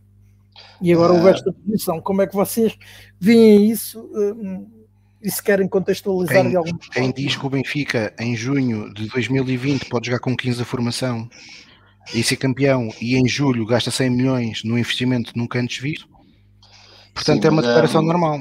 Claro, é, mas pronto, nós, nós sabemos como é que é o distrito de Vieira, mas atenção, em 2017 a Superliga que estava em causa não era isto. Portanto, também temos que ter, ser, um, ser objetivos e honestos na, na, análise. O Luís Filipe Vieira é normal dar o dito por não dito, a gente não, não liga a isso, mas em 2017, quando não tem essas, essas afirmações, estamos a falar de uma Superliga diferente, uh, acho que estava a ser criada pelo Bayern Munique, o Bayern Munique era um dos grandes mentores dessa, dessa Superliga, que em nada tem a ver com esta. Portanto, seria também uma liga, de, uma espécie de campeonato, mas seria um conceito, não, não era este o conceito fechado. Portanto, estamos a falar de coisas diferentes. E aí sim, o, Benfica sempre demonstrou interesse em participar nessa Superliga. Aqui estamos. A, eu percebo que, que, nós não possamos confiar em Luís Filipe Vieira, porque temos muitos exemplos disso, mas neste caso temos que ver as coisas com um pouco mais de, de cautela, porque por isso porque vou-me repetir, porque em 2017 a Superliga idealizada não era este conceito que nos foi apresentado agora. Oh Pedro, seria, um, seria sempre um, um, um, modelo por convite. Seria sempre contra a UEFA. Seria okay. um modelo isso, por isso convite. eu aceito. Era isso igual. Aceito. Aliás, aliás, o Benfica, e teve bem e bem a posição que foi hoje comunicada, é uma posição quando começa a haver muito fumo acerca do Sport Lisboa Benfica. Há muito fumo e eu até acredito que possa ter sido feito um convite ao clube. A verdade é que não, ontem eu, nós eu tivemos. Eu também nós, nós tivemos ontem o Futebol Clube do Porto e o Sporting claramente a dizer logo que não tinham não. interesse e o Benfica estremeceu, estremeceu e portanto isso nota-se. É, é, acima de tudo existe aqui um fio condutor. Ah, mais, já agora deixa-me acrescentar mais recentemente o Record uh, uh, emitiu uma, um, uma nota da direção a reiterar a informação que veiculou hoje. Sim, não, não admira. Repara, Domingos Pares Oliveira deu umas declarações há cerca de um ano ou dois a dizer que o Benfica seria contra, mas que se recebesse o convite... Pronto, já não sei a data, mas se o Benfica recebesse um convite, provavelmente seria muito difícil de recusar. Hum, portanto, eu acho que isto... Mas, oh, oh, oh, Tiago, acho que tu tocaste aí no ponto-chave da questão, que é... Uh, eu sou contra, mas se entretanto tiver aqui a possibilidade de ganhar eh, uns Sim. cobres valentes, se calhar. Pronto. E isso, ora, isso, na realidade. já agora, há... já agora deixa-me acrescentar aqui: uh, o João Castro, que se é aquela pessoa que eu estou a pensar, é o, é o, é o mestre do meu coro, um, disse que um, um dos vice-presidentes do clube lhe disse que o Benfica ia entrar na Superliga, que iria arrasar em Portugal e assim ter, um, então, criar uma equipa tipo A, A2, ou Benfica B, um, e que o Benfica queria mesmo participar nesta. Na não, me admiro, não me admiro nada disso. Arrasar, a gente, quando ouve a palavra arrasar, ficamos sempre pé atrás com, a, com esta direção. certo, mas eu. Mas eu, eu, eu acho, a minha eu acho que faz todo o sentido. Desculpa, desculpa Carlos, dá só um segundinho. Eu acho que faz todo o sentido. Uh, ou Benfica ou Porto, um destes dois clubes, entrar numa Superliga destas. Acho que faz todo o sentido. Mesmo para estes clubes, uh, estes 12. Uh, os 12 indomáveis. Um, 12 não, esta hora se calhar são 3. Estes são menos, mas são, estes fundadores pensarem em clubes como o Benfica ou o Porto, um deles acho que fazia todo o sentido, lá está. Uh, portanto, eu não me espanta, eu também já ouvi por zunzuns de bem, bem informados que de facto o Benfica estava em vias de entrar, que foi convidado, estava a ponderar e, o, e terá sido mesmo o próprio recuo do Bayern Munique que, que, que, fez o Benfica ainda ter mais, mais receio de assumir a vontade de entrar. Uh, eu acho normal. Agora, uh, eu, as sanções acho que assustaram muita gente. E o Benfica... Eu creio que as sanções e os adeptos, não é? Houve a reação dos adeptos, que é uma reação genuína, e por acaso até curioso, não é, uh, e até na minha ótica até um pouco triste. Não é propriamente até os adeptos nacionais, que eu acho que há muito, há, existiam muitos benfiquistas que viam isto com bons olhos. Uh, muitos mesmo, pelo menos pelo, pelo, pelo aquilo que eu tenho, que eu tenho lido. Mas a, a reação dos adeptos em Inglaterra uh, e as autoridades, uh, eu Sim, creio que. Isso, autoridades. Eu acho que ninguém estava à espera que os governos uh, tivessem eu, muito. Eu lembro-me de ter lido um tweet um, que era mais ou menos assim: quando a UEFA. Boris Johnson aparentam estar no lado certo da história vê-se que alguém fez porcaria da grossa. Certo. Exato, bem certo. visto, bem visto. Quando, é bem quando visto. Uh, só faltou aí uma palavra, é quando até Boris Johnson Exato. está do lado certo. Não, mas, mas repara, eu, como eu ia dizer há pouco, eu não, não me vou centrar no qual a terminologia, qual o vocábulo utilizado para, para caracterizar, caracterizar aqui uh, as opiniões e, e, e, as pessoas envolvidas. Um, facto é que se, vamos, vamos mais uma vez fazer aquele exercício de análise, como eu dizia há pouco, esquecer durante um bocadinho a, a questão do não ser uma, uma prova baseada no mérito esportivo para lá estar. Uh, olhemos para a situação financeira de qualquer um dos, vá, dos três grandes ou de qualquer um dos outros clubes portugueses. É como diz Aparecer... aqui o Pedro Alves Pereira, o Pedro Alves Pereira, não é? Exatamente, exatamente. É tão simples quanto isso. Chega de, olha, temos aqui um convite, nem que, nem que seja só para este ano, para isto ser o bombo da festa e pronto, e depois nunca mais seres convidado. E como isto tem aqui milhões e milhões e milhões a jorrar de, de tudo quanto é lado, uh, passares lá um, uns jogos para seres o bombo da festa, toma lá 100 milhões ou coisa parecida. Qual é que é a equipa? No, no, na realidade portuguesa, é? qual é que é a equipa que, que vai recusar uma coisa destas? Portanto, sou completamente contra o princípio, como já, já repetidamente mencionei aqui. Uh, percebo que quem está Uh, ao leme do, do clube, uh, com a preocupação tão grande que tem sempre da, da, bandeira dos resultados financeiros e dos comunicados para a CMVM e de olhar para os trimestres como conquistas uh, para, o, para, o, Museu Cosme Damião, que é um cenário completamente irrecusável do ponto de vista financeiro para qualquer equipa uh, do panorama nacional. Portanto, nem sequer vejo aqui como foi dito há um minuto ou dois, uma contradição. Não, não, acho que há aqui um fio condutor perfeitamente normal uh, daquilo que nós sabemos e vemos da, da direção atual, mas que, uh, digo sem grandes problemas, não é pela cor do Benfica ou de outra qualquer, porque se fosse noutro clube era igual. Se um convite, apesar da, da, da tomada pública que, que, veio, pelo menos reiterada nos jornais, logo imediata de, de Pinta Costa e depois secundada por Frederico Varandas, um, eu não tenho dúvidas nenhumas que se o convite real fosse feito ao Porto, o Porto pensaria seriamente em aceitar, e se o convite fosse feito ao Sporting, idem. Agora, uh, claro que um, todo este fumo, não é? como já foi dito aqui bem, que se gerou, a tal, a tal poeira que se esperava que assentasse, mas que não assentou e continua a aumentar com, com as desistências, com, a, com, as saídas de, de, de clubes do, do grupo inicial e com as tomadas de posição do, dos órgãos competentes, neste caso UEFA e FIFA, uh, e das, das federações de vários países, e nomeadamente o que aconteceu em Inglaterra.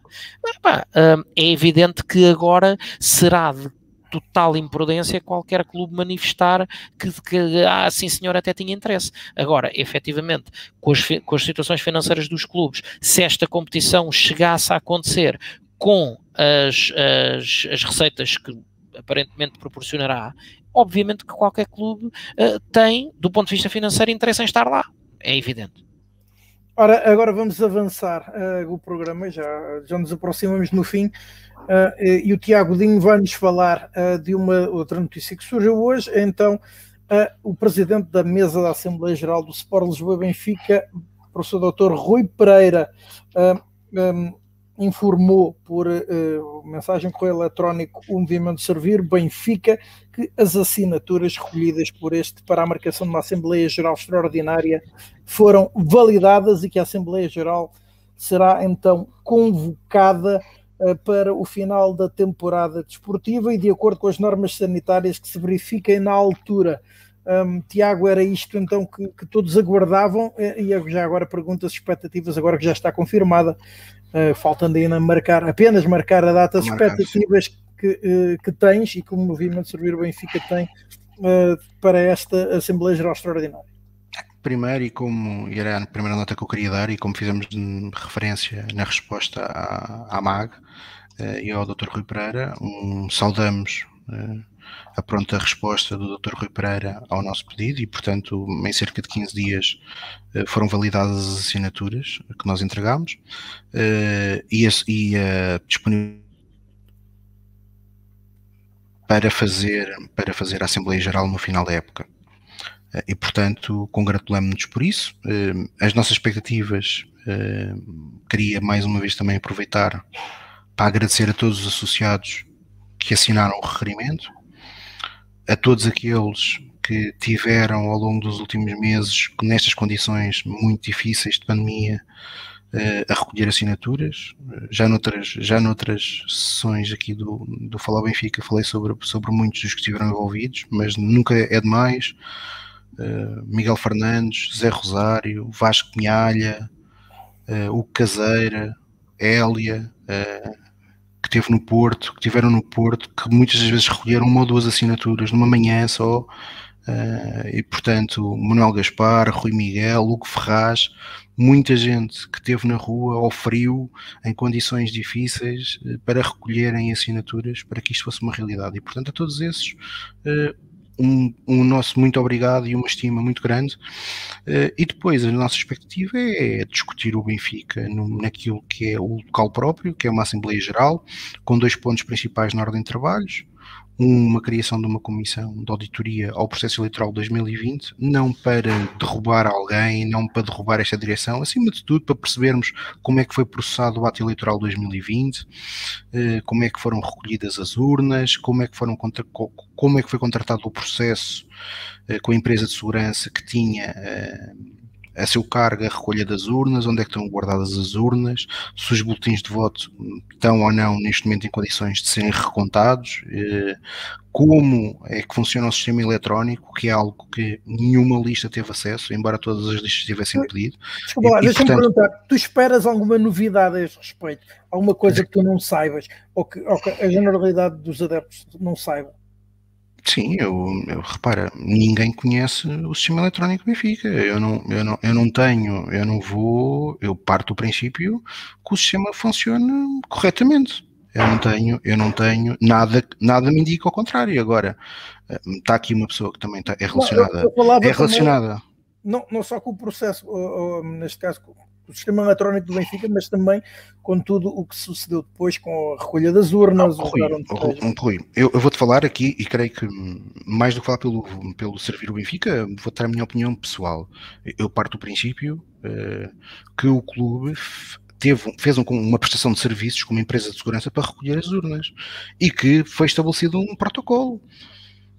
E, portanto, esse protocolo deve ter obedecido um conjunto de critérios. Agora, nenhuma lista que eu saiba, teve, teve conhecimento desse protocolo. E acho que é importante os associados do Benfica saberem. Saberem, inclusive, como é que foi feito o processo de contratação dessa empresa, se houve um concurso, quantas propostas é que houve.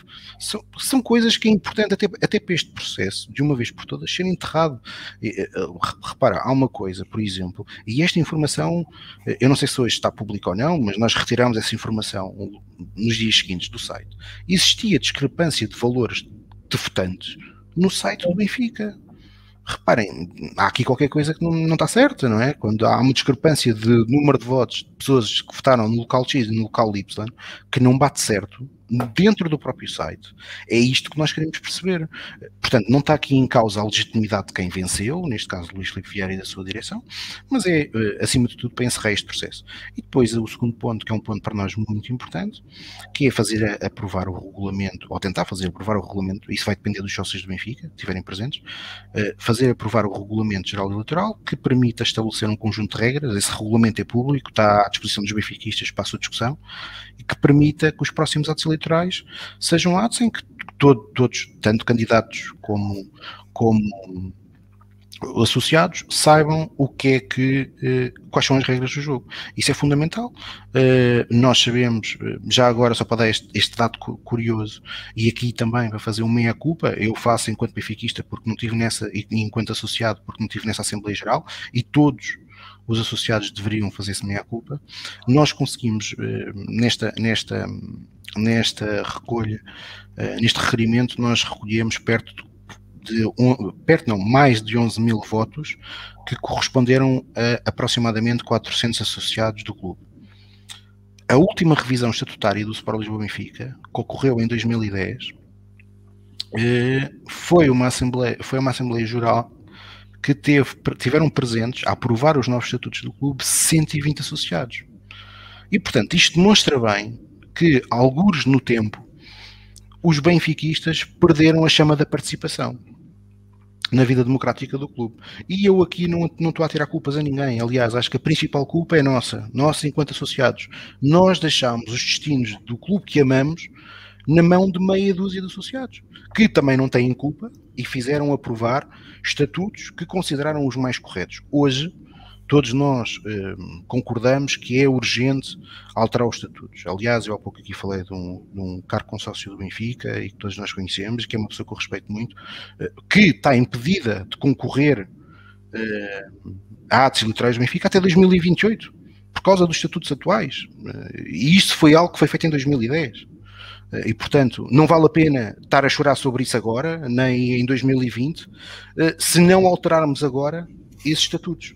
E, portanto, nós o que queremos, e nesta primeira fase é isso que é a nossa proposta, é que esta Assembleia Geral seja a mais participada de sempre e que os associados do Benfica depois decidam se querem ou não criar uma comissão de auditoria e se querem ou não aprovar um regulamento eleitoral. Nós esperamos que seja essa a sua vontade, obviamente que respeitaremos qual, qual seja a sua vontade, esperando que essa Assembleia Geral seja muito participada. Mais uma vez demos nota ao Presidente da Mesa da nossa, da nossa intenção uh, e da nossa sugestão de realizar esta Assembleia Geral num dia não útil e, se possível, e tendo em consideração até a situação atual de pandemia que vivemos, que possa ser realizada no Estado da Luz. Nos últimos dois anos existiram eventos culturais, musicais, religiosos no estádio. Portanto, os, eh, consideramos que é mais do que passível de, se esses eventos foram possíveis de realizar no estádio do Sport Lisboa Benfica, que uma Assembleia Geral de Associados também o seja, o que potenciará, por certo, a participação eh, dos associados e que, portanto, que seja uma Assembleia Geral histórica, bem participada e que, no fim, eh, quem vença, acima de tudo, é o Sport Lisboa Benfica. Que é isso que nós queremos, é que desta Assembleia Geral saia um Sport Lisboa Benfica fortalecido, eh, porque todos os seus associados, ou grande parte dos associados participaram para uh, o Benfica estar mais unido para aquilo que ao fim do dia é o que interessa, que é vencer. Pedro Carmo, pedi a tua opinião sobre este sobre esta notícia, então de que esta excelente notícia. Uh, o Tiago já disse praticamente tudo, eu manifesto a minha alegria desmesurada por, por vermos uh, isto chegar ao fim, portanto, este, este, este processo de conseguirmos uh, levar o, a, convocação de uma Assembleia Geral uh, extraordinária. Contente, muito contente por não ter sido levantados entraves, eu estava à espera que, que não fossem fácil a ratificação de todas estas assinaturas que, foram recolhidas. Uh, estava à espera, por tudo que conhecemos, por tudo que já passámos, que nos fossem levantadas dificuldades. Felizmente não aconteceu, felizmente a resposta do Presidente da Mesa da Assembleia Geral foi rápida e é como o Tiago diz, agora vamos discutir Benfica porque tudo o que queremos é melhorar o Benfica, não, por muito que nos possam acusar de, de interesses uh, escondidos ou whatever, as nossas propostas são claras e, e acho que são inatacáveis, eu acho que não há um argumento com com pés, cabeça, tronco e membros que, que refute, que, que possa criticar o que, nós, o que nós pretendemos, que é maior transparência uh, em todo o processo eleitoral do Benfica e ver de, de, respondidas muitas das questões que, que estas eleições levantaram.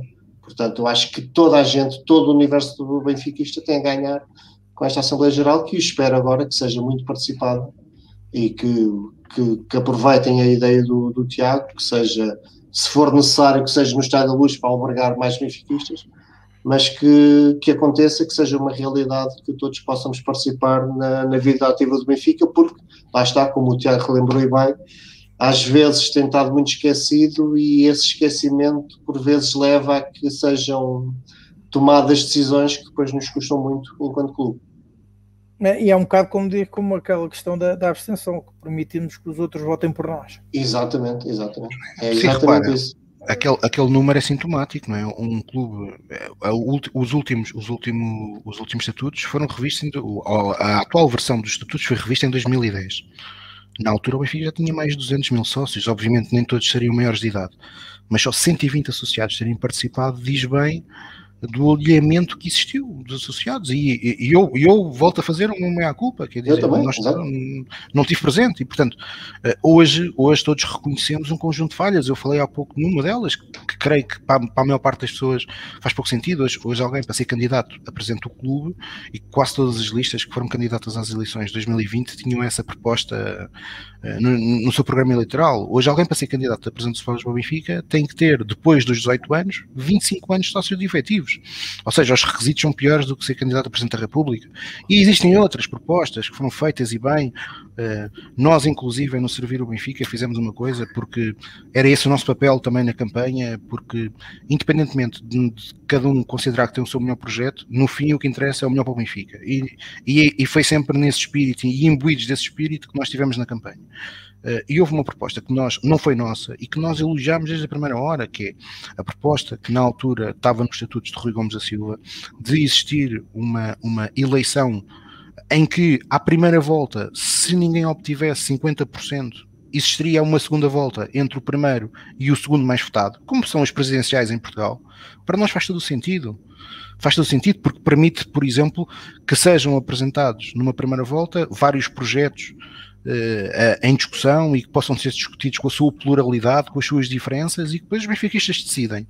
Como nós temos uma proposta que para nós também fazia todo sentido, que é a questão de as eleições para os órgãos do clube, para o Conselho Fiscal, para a direção e para a mesa, serem feitas em listas separadas para criar independência, porque hoje a verdade, e nós estamos aqui a ter um bom exemplo, uh, neste caso e até o momento, um bom exemplo uh, da independência do órgão e, portanto, a decisão do Dr. Rui Pereira demonstra isso mesmo, que até ao momento tem existido a capacidade de, de distinguir aquilo que é a direção da mesa, mas eu tenho sérias dúvidas que uh, o Presidente da Mesa em substituição ao ato da eleição de 2000, 2020, Virgílio Duque Vieira, eh, tenha tido essa capacidade. Aliás, Luís Filipe Vieira apresentou na sua apresentação de candidatura uh, publicamente que a eleição do Benfica, para calar algumas bocas, até foi mais ou menos a expressão que ele utilizou, que as eleições iam ser realizadas com uma mesa de voto uh, em cada capital distrito. Ora, isto é uma competência da mesa que o presidente da direção despoderadamente e publicamente anunciou.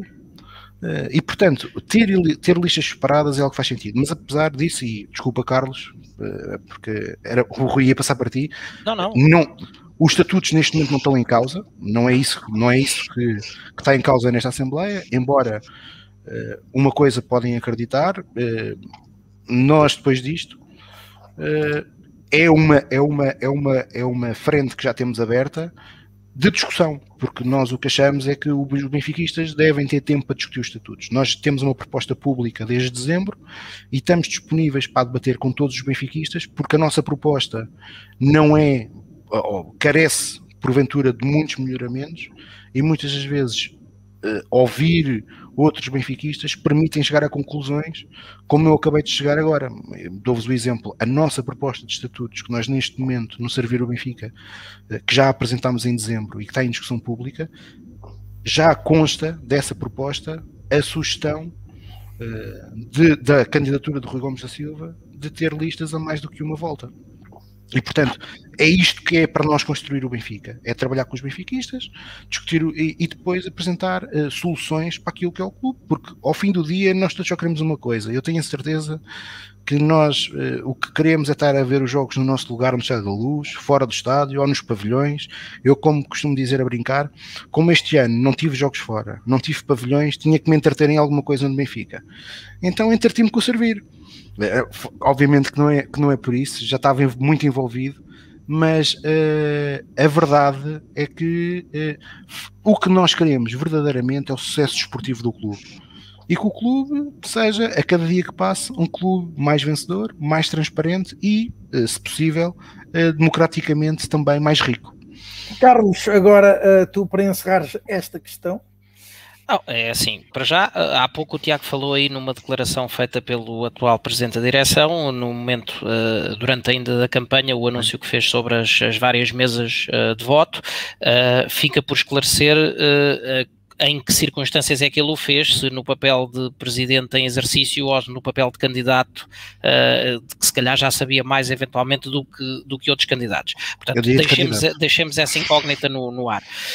Um, em segundo lugar, uh, mencionaste que hoje em dia o, uh, as regras vigentes tornam mais difícil ser presidente ou candidato a presidente do Benfica do que a presidente da República é, acho perfeitamente natural, porque estamos a falar também de um cargo de muito maior importância. Isso é portanto, isso é portanto, e também é por aí não me choca.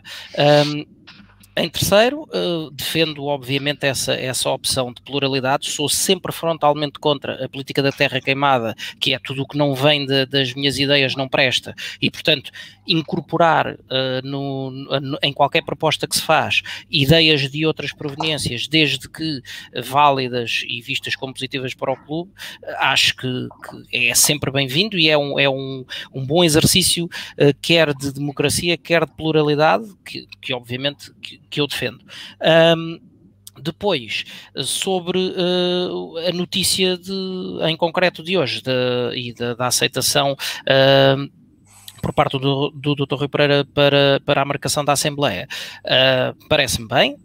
Acho, acho muito bem é, um, é, um, é um, uma notícia que, que me regozija, que, porque demonstra a tal, a tal neste caso não é pluralidade, mas sim independência do, dos órgãos, porque uh, a mesa da Assembleia Geral não tem que estar, não tem que ser subserviente, uh, nem tem que ser oposição, atenção. Gosto, gosto muito de virar sempre estas coisas ao contrário. Não tem, tem que, que ser o Benfica tem que servir tem que o Benfica, Benfica, tem que ser independente uh, e, portanto, daqui, resultados práticos daí, o que é que eu espero? E repetindo o que já disse noutras sessões de falar ao Benfica, uh, obviamente quem não deve não teme, portanto, uh, acho que essa, saber as regras, auditar o processo eleitoral que, que decorreu e saber as regras pelas quais esse processo foi regido, quer em termos de, dos serviços subcontratados, quer em termos de, de, do software da das próprias mesas de voto eletrónico, seja o que for, só vai servir para trazer transparência e legitimar a vitória que aconteceu, portanto sou muito, sou muito a favor desse processo, uh, continuo a dizer que não deve, não teme, mas acho que a maior vitória de todas, além desta, óbvio, de pôr, de pôr as pessoas a discutir o Benfica, que é, que é a vitória suprema, uh, terá que ser na minha opinião, o resultado que, uh, que, surgir dessa discussão da criação de um regulamento eleitoral. Uh, volto a referir aquela que é, para mim, a, a maior das preocupações no, no, processo eleitoral do Benfica, independentemente de achar discutível a questão da quantidade de votos, da quantidade de anos que é preciso ter ou não ter, uh, acho que um regulamento que, acima de tudo, entre, entre todos, tantos outros pontos-chave que, que, já, que já lá constam seguramente, imponha uh, a possibilidade de utilização uh, e independente de todos os meios de comunicação que estão à disposição do clube é fundamental. Ou seja, não me faz sentido que o Benfica vá a eleições, perdão, e na televisão oficial do clube uh, o evento não aconteça sequer, não se passe, uh, e a haver uma voz só haja uma, a do, a do presidente em exercício, a, do, a dos corpos gerais em exercício, sejam eles quais forem. Isto não tem rigorosamente nada a ver com Luís Filipe Vieira. É com quem for. Não me faz sentido que uh, saia mais uma, mais duas, todos os meses, é? a edição do Jornal do Benfica e não haja, uh, como acontecia no, nos anos 80 e coisas parecidas, termos uma, uma capa do Jornal Benfica, que foi mostrada aqui pelo Tiago, creio eu, numa edição anterior, que trazia os três candidatos que, que que iam a sufrágio. É? Portanto, eh, isto para mim é o que faz sentido. E, portanto, um, do, da existência ou de passar a existir um, um, um regulamento eleitoral que contemple toda e qualquer medida uh, de, de, imparcialidade e de pluralidade, uh, é garantido que só ganha uma pessoa ou uma entidade, que é o Benfica. É o Benfica. E, e, é, e, é, isso, e é, isso que, é isso que eu defendo, é isso que eu quero, e por isso, obviamente que isto é, na minha ótica, uma boa notícia, eh, porque eh, tudo o que seja trazer pluralidade de opiniões e legitimar todas as opiniões efetivamente exercidas no Benfica, é sempre positivo quem ganha o clube. E começamos, uh, tal como começámos o programa com o Tiago Dinho, vamos começar também a, a última parte do programa esse, com as modalidades. Esse, não começa ao especialista Pedro Carmo? Pois era isso que eu ia perguntar. Não, eu posso começar. Uh, posso começar até. Eu só vou começar só para dar uma nota aqui ao, aqui ao, ao, ao meu, ao, meu, ao meu companheiro de painel, Carlos. É assim, ah, o Carlos, cara, é assim. Congratulo-me e subscrevo tudo aquilo que ele agora disse. Lamentavelmente, percebi agora que ele, duas semanas após o regulamento estar público para os benfiquistas, ainda não foi dar um olhinho. Porque se ele tivesse dado um olhinho. Não fui Não fui, se, isso. Se Vou-te dizer porquê, mas, mas digo-te já porquê. Porque estava à espera desta notícia. Estava à espera desta notícia. Mas se ele desse um olhinho, ele já sabia que isto que ele acabou de dizer está consagrado na nossa proposta. Pode ser alterada, mas está consagrado na nossa proposta. Não, não, mas repara, uh, e agora, e agora, fala, e agora falando mais a sério, e agora falando mais a sério, já tínhamos trocado algumas, Sim, algumas ideias sobre isto, uh, e, e, repara, no, o que eu mencionei aqui não é uh, dar ideias para acrescentar ao regulamento. O que eu disse é, são coisas que para mim são pedras basilares que têm que estar no regulamento, porque à data de hoje não há nada que faça, que, que seja regra para estes temas. Não, e o resultado tava, é, o, é, o, que vimos, não é? Como é eu estava eu estava a meter-me contigo, mas podia não estar, podia não estar, mas por acaso, por acaso, por acaso está, por acaso está, ou seja, nós por acaso, aliás, porque subscrevo tudo o que tu disseste. Eu creio que não mostrei essa capa, mas referi essa capa. Existe uma capa nos anos finais de 80, 90 que é deliciosa. Eu, Epá, eu tenho, eu tenho ideia, tenho ideia que tinhas sido tu a mostrar, mas posso estar enganado. Eu, eu creio que não fui eu, mas creio que falei nela aqui, que é uma capa deliciosa, que é uma capa Provavelmente. Estão os três candidatos do Benfica, no dia da eleição do jornal do Benfica, e estão os três, e portanto o conteúdo, quase certeza, eu não tive acesso a esse jornal, mas quase certeza foi com os três candidatos, e portanto eh, aquilo que se passou um, ehm, nas eleições a nível da cobertura dos seus mídia, Benfica TV e, e, e Jornal do Benfica, é, é, é lamentável. ainda por cima, e é, é, é, isto que eu vou dizer, provavelmente muitos benfiquistas não vão gostar de ouvir, e eu sei que às vezes as pessoas confundem o que são decisões do clube e as pessoas que o dirigem, eh, mas pronto, enfim, eu vou dizê-lo à mesma. Eh, infelizmente, os nossos rivais, nesse aspecto, eh, tanto um como o outro, os, os dois nossos dois principais rivais, nos seus atos eleitorais, deram-nos lições, porque fazem isto. Ou seja, os seus órgãos de comunicação acompanham fazem, fazem, fazem aquilo que é os mínimos, é? é? um ato do clube, é o ato mais importante do clube depois dos jogos, para mim. E, certo, portanto... é, é, era um bocado aí que eu queria chegar. Não me faz sentido que durante um ato de campanha eleitoral, se alguém for em contexto a campanha eleitoral, se vá dirigir, por exemplo, ao presidente em exercício como senhor presidente, porque nesse momento não é senhor presidente. Se, se o tema é eleições, é senhor candidato.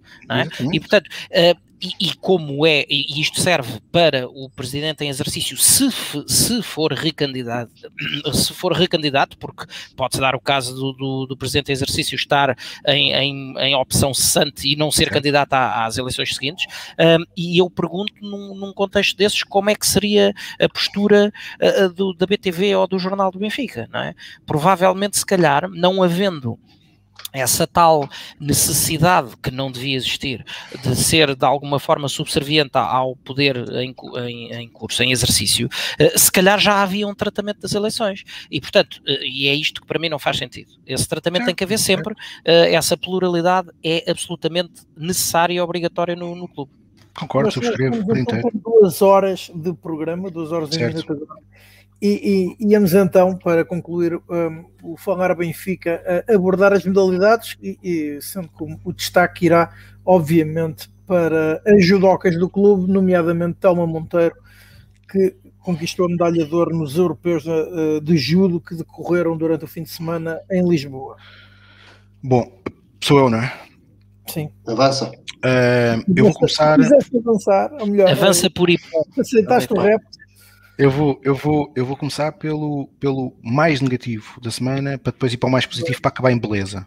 E o mais negativo foi a derrota do basquete, e pior do que a derrota do basquete é, o, é a vergonha alheia que eu tive quando li uh, no site do clube que o Benfica perder com o último se deveu. Eu percebo, eu percebo, já agora só para fazer uma nota, eu entendo que é uma posição ingrata quem está num órgão de comunicação do clube, depois de uma péssima exibição, por exemplo, como ao de futebol, eh, no dia a seguir fazer uma crónica a rasgar os jogadores, ao treinador.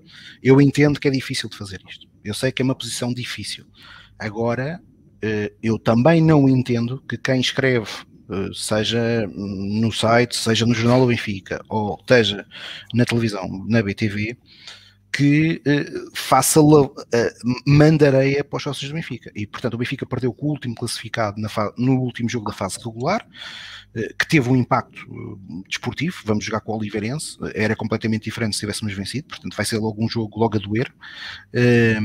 mas mais do que isso, perdemos com o último classificado e o, e o site do Benfica tinha como notícia a, a, espetacular exibição da equipa da Maia que quis sair da fase regular em grande. Isto é não saber o que é que é o Benfica, porque eu costumo dizer uma coisa, o Benfica tem sempre que ganhar sempre, mas eu admito duas coisas. Eu quando o Benfica perde com o Porto ou com o Sporting, um, obviamente que fico muito triste, obviamente que o Benfica deve fazer tudo para ganhar, mas uh, eu consigo compreender que às vezes não consigamos o fazer, porque os outros também jogam e faz parte do desporto. Aquilo que eu já não aceito, ou que tenho mais dificuldades em aceitar, é quando o Benfica perde com adversários que são não mais fracos no plano teórico, são mesmo muito mais fracos. E isso é competência. E, portanto, no, os atletas profissionais têm que ser competentes. E nesses jogos não pode haver vacilos. Tem que se ganhar, ponto final. Uh, e quando se perde, houve incompetência. E, portanto, eu entendo que o, o, site, neste caso foi o site, não queira bater forte e feio, mas uh, fazer aquela. Uh, mandar aquela areia para os olhos dos do Benfica é, é, não é um bom serviço que fazem ao Benfica, é exatamente o oposto. Branquear esses resultados não. É, Branquear isso, esses resultados não pode acontecer. É o Benfica faz de exigência. Para dar, depois disso, uma excelente nota para o basquete feminino, que eh, ganhou o primeiro jogo das meias finais do playoff e, portanto, está em vantagem na meia final. Se tudo correr bem, eh, durante o próximo fim de semana, garante o lugar a, a, de acesso à final. O Hockey Mas, Patins feminino que venceu muito bem o, o derby por 3-2 do Sporting e, portanto, também está muito bem encaminhado para, ser, para, ser, para poder ser campeão. Já campeão. agora, e que estava a perder, uh, salvo erro, 3 minutos do fim. 2-1. Estava a perder e remontada mesmo no fim. No fim, deu a volta, sim senhora. E portanto, tanto o hockey como o basquete, foi, Pedro? o hockey. Foi, foi, claramente. o hockey tá, o Hockey está em grandes condições para voltar a, a, ser campeão. Creio que, se não estou equivocado, é o décimo título de campeão, é perto do décimo ou do sétimo. É, sei que o Benfica nos últimos anos tem dominado a seu belo prazer o Hockey feminino. Uh, tem de facto uma equipa extraordinária e, mesmo com a entrada do Sporting, temos continuado a vencer. Uh, o futsal foi tetracampeão, numa demonstração de muita categoria desta equipa de futsal do Benfica. E depois o tivemos. também está quase a ganhar, né? equipa feminina Verdade, verdade. E depois As tivemos. do Benfica são fortíssimas. E depois tivemos o Judo, que é um dos projetos que eu saúdo aqui a direção do Sport Lisboa Benfica. É um projeto que tem, que é o projeto olímpico. O Judo faz parte do projeto olímpico do Sport Lisboa Benfica, que tem apostado em atletas de alto potencial no judo, na canoagem, onde neste momento a nossa figura de proa é o Fernando Pimenta. Uh, teve, no caso do atletismo, além, além do Benfica ter uma equipa no setor masculino muito forte, uh, também teve, por exemplo, e nesse caso até fazia as duas, fazia atletismo e fazia, acima de tudo, triatlo, a Vanessa Fernandes, e portanto o Benfica tem, este projeto é anterior a 2008, por exemplo, uh, o Nelson Évora, quando foi campeão olímpico, em 2008 e a Vanessa, quando ganhou uh, a medalha de prata uh, nos Jogos Olímpicos de 2008, já, já estavam na condições de atletas do Benfica. Aliás, nesse, nesses Jogos Olímpicos, o Benfica ganhou duas medalhas de ouro, que a segunda foi do Di Maria, que chegou na seleção argentina. E, portanto, eh, este projeto olímpico tem tido continuidade, é gerido para mim, por uma das pessoas mais competentes no universo do Sport Lisboa Benfica, que é a professora Ana Oliveira. Eh, como, como, como o vice-presidente Fernando Tavares disse bem, em resposta à, ex-eurodeputada Ana Gomes, eh, a ex-eurodeputada Ana Gomes devia ter mais conhecimento de esporto. Lamentavelmente demonstrou, como muitos políticos em Portugal, que gostam de dar parabéns eh, a atletas quando eles vencem, que percebem puto do que estão a falar, e desculpem a expressão que eu utilizei, eh, mas aquilo que Fernando Tavares, o vice-presidente do Benfica, disse é corretíssimo. O Benfica faz um investimento fortíssimo, não é só o Benfica, mas o Benfica, nesse, nesse aspecto, creio que tem-se suplantado nas últimas décadas a todos os outros, eh, tanto ao Sporting como ao Floco Porto, e até diria mais, sozinho, inclusive sozinho. Até porque o Futebol Clube Porto aqui risca pouco, o Sporting nos últimos anos tem arriscado um pouco mais, mas o Sporting Benfica tem feito um investimento muito grande e para apostar neste tipo de atletas e para lhes dar condições para eles poderem ser atletas profissionais, poderem se focar somente uh, em competir, e prepararem-se para os grandes eventos, é preciso muito investimento do clube. E aqui o Benfica tem feito um trabalho excepcional. É um trabalho que esta direção merece há muitos anos, e neste caso o presidente, porque é o principal responsável pelo clube, os meus sinceros parabéns, que é um, é, porque é um trabalho que eu tenho muito orgulho que o Benfica faça, uh, porque como já disse noutras ocasiões, quando o Benfica for só futebol ou quando o Benfica aceitar participar uh, em competições uh, semi-oficiais por convite, provavelmente deixará de ser o Benfica pelo qual eu me apaixonei uh, e que amo ou, e que tenho amado na minha vida toda e espero amar até ao fim. Mas quando esse Benfica deixar de ser isso, provavelmente estou como o Pedro e será outra coisa qualquer e eu vou me dedicar à pesca, que também, é um, também tem uma prática também é muito interessante. Pedro, já agora, o, o, o Tiago Dinho fez uma passagem de testemunho. Não, aqui eu penso que o projeto olímpico, e, faço minhas as palavras do Tiago, acho que é uma coisa muito bem, muito bem delineada pela, pela direção do Benfica já há algum tempo, acho que é um projeto ganhador.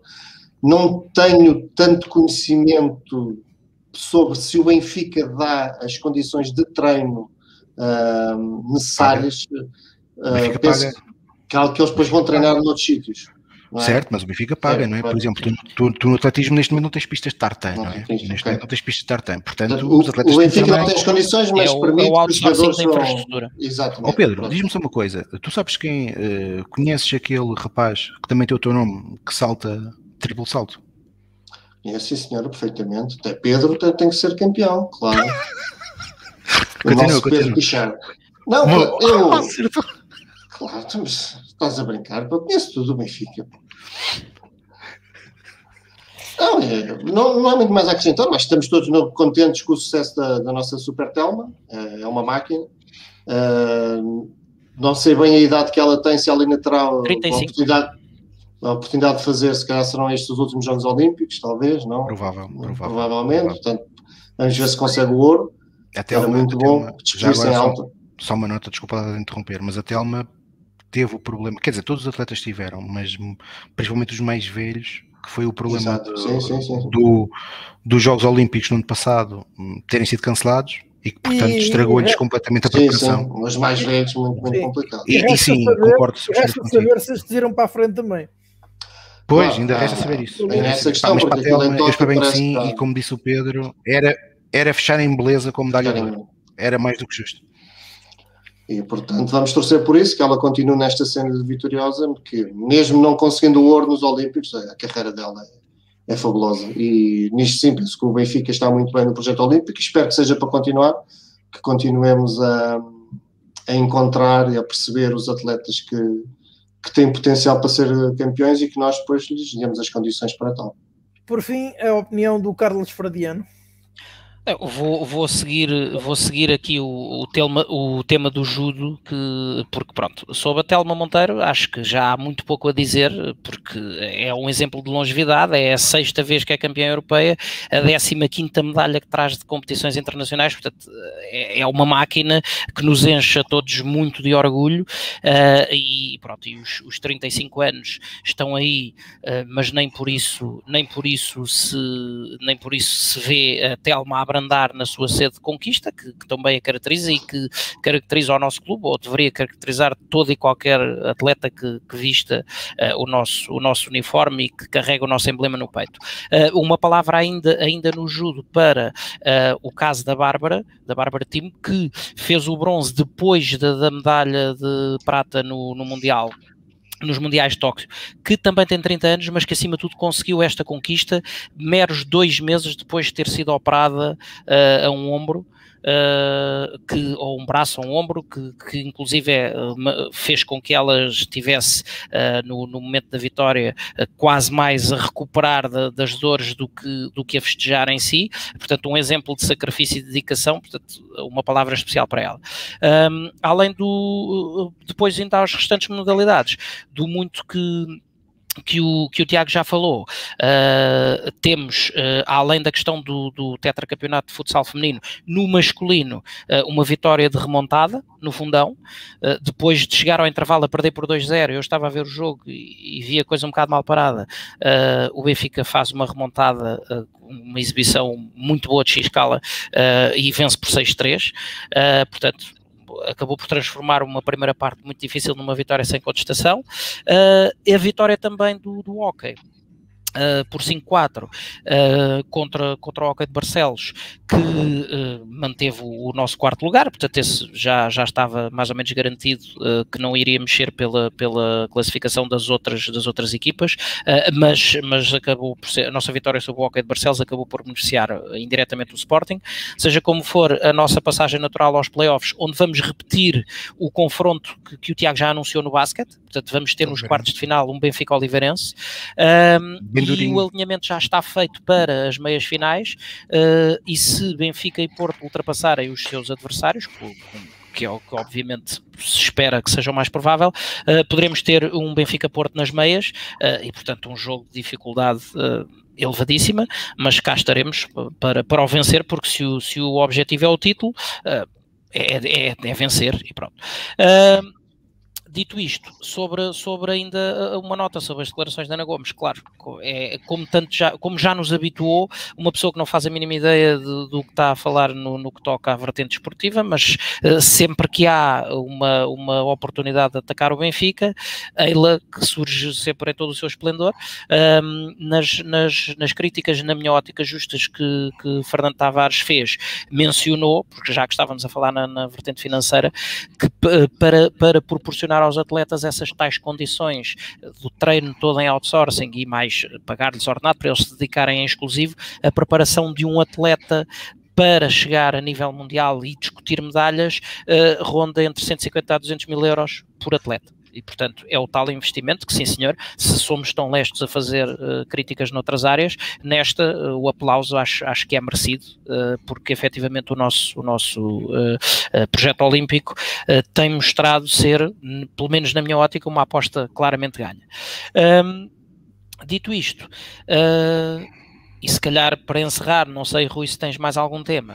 Uh, oh, Carlos, deixa-me só dizer uma coisa. Deixa-me só dizer uma coisa. Força, força, é, força. É, é, só para focar. Eu estava a tentar aqui encontrar o nome dele, mas não estou a conseguir encontrar. De? É, as pessoas, de um canoísta. Ah. As pessoas, ou canoísta, ou eu não sei se ele fazia remo ou, ou, ou era canoísta. As, as, pessoas, às vezes, quando falam no desporto, principalmente nos Jogos Olímpicos, é em Portugal, e eh, acham, e há uns anos nós tivemos a rábula do, do Marco Fortes, quando disse que pá, isto, isto bem era na caminha, quando as pessoas nem perceberam não, ele que disse, ele disse aquilo de uma forma irónica. Pronto, mas ele disse aquilo de uma forma irónica, não é? Uh, mas acima de tudo demonstrando uma grande desilusão por ter feito um mau resultado.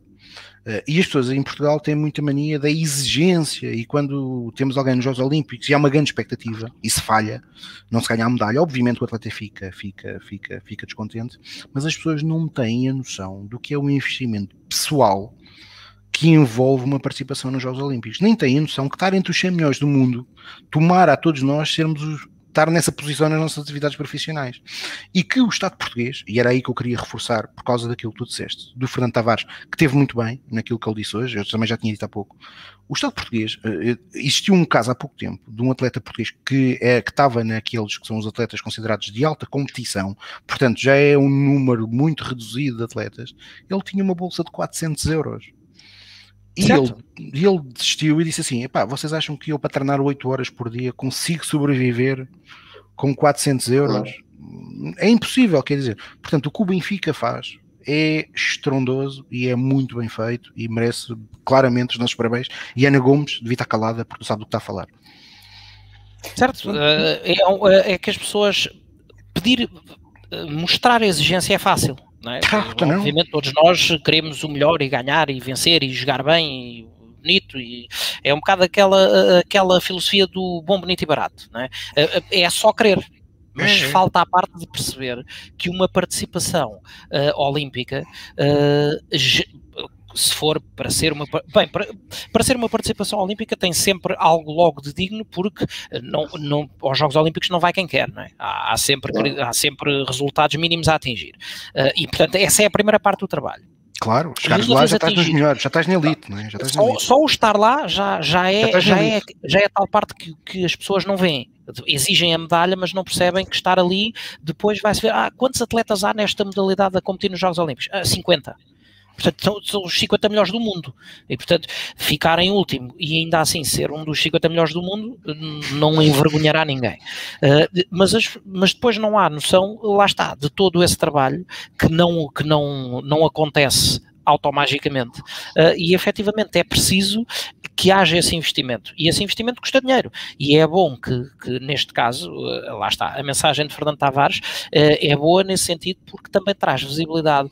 às vezes ganha-se um pouco em pôr um preço nas coisas em mostrar que não é dizer muito dinheiro não quer dizer nada, porque se calhar para o que é um contexto de futebol falar em 150 ou 200 mil euros parece que não é nada, mas quando se vai para outras modalidades uh, representam verdadeiras fortunas e estamos a falar do custo por cabeça. E temos falado de participações sempre uh, plurais uh, em termos, de, em termos do, da quantidade de atletas que levamos. Portanto, é essa nota que é como, é como, comer, é como comer cerejas, não é? Nós nunca nos cansamos, mas só para dar mais uma nota final e daquilo que o Benfica faz bem, daquilo que o Benfica faz bem no, no projeto olímpico, eh, a nível de países, a maior parte dos países, quando estão a projetar um planeamento olímpico, projetam, imaginem, nós neste momento já há países que estão a projetar não 2021, mas 2024. Ok? Isto é isto, isto para quem gera projetos sabe, isto é a fase, ou seja, o ciclo olímpico na sua fase final é a fase de execução. Sim, uh, já está tudo decidido, já, está tudo está feito tudo e já está tudo gasto. Estamos a executar. É em Portugal, acontecer. normalmente, nós começamos a planear, ou seja, nós planeamos por norma no Comitê Olímpico Português, começa a planear, pelo menos era assim há bem pouco tempo, eh, quando acaba uma Olimpíada é que começa a preparar a próxima, ou seja, quando já devia estar a executar. O Benfica, o Benfica faz isto que eu estava a dizer, ou seja, o Benfica já tem projetado o próximo ciclo olímpico e quando acabar este já está, já está a executar e vai começar logo a planear o próximo. E portanto, isto é de quem percebe muito do que está a fazer. Neste caso, este projeto é muito arquitetado pela professora Ana Oliveira e que, e que tem um mérito excelente. Obviamente, não é ela sozinha, há, um, há, uma, há uma grande estrutura por trás, mas é de facto fantástico o projeto. E, diga-se passagem, nós temos temos estado aqui as últimas semanas a reforçar bem isso e, eu até hoje até falei mais no feminino e o Carlos fez e bem uh, a nota positiva de falar no masculino, mas o trabalho que o Benfica tem feito nas modalidades, na sua globalidade é positivo. Infelizmente, nos últimos anos temos perdido competitividade no setor masculino, o que é preocupante, mas aquilo que temos feito no setor feminino merece os parabéns dos benfiquistas. Neste momento participamos nas cinco principais modalidades para ganhar, o que é fantástico. Estamos a ganhar o ADN do clube e era aí que eu queria fechar a minha intervenção há pouco. Desculpa. Daqui a menos de 48 horas há mais, em termos Sim. do futebol profissional. Uh, e portanto, Portimão, vencer obrigatoriamente vencer depois esperar puderem, ver o que é que acontece.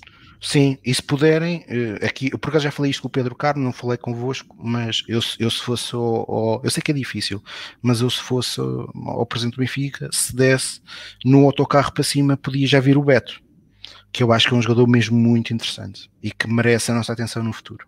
E tenho pena que vá parar outras paragens eu, eu, espero que não tenhamos motivos para falar do Beto na crónica ao na Portimonense quinta espero que não, na quinta espero que não, na quinta também espero que não, mas vai é um, observem bem o Beto.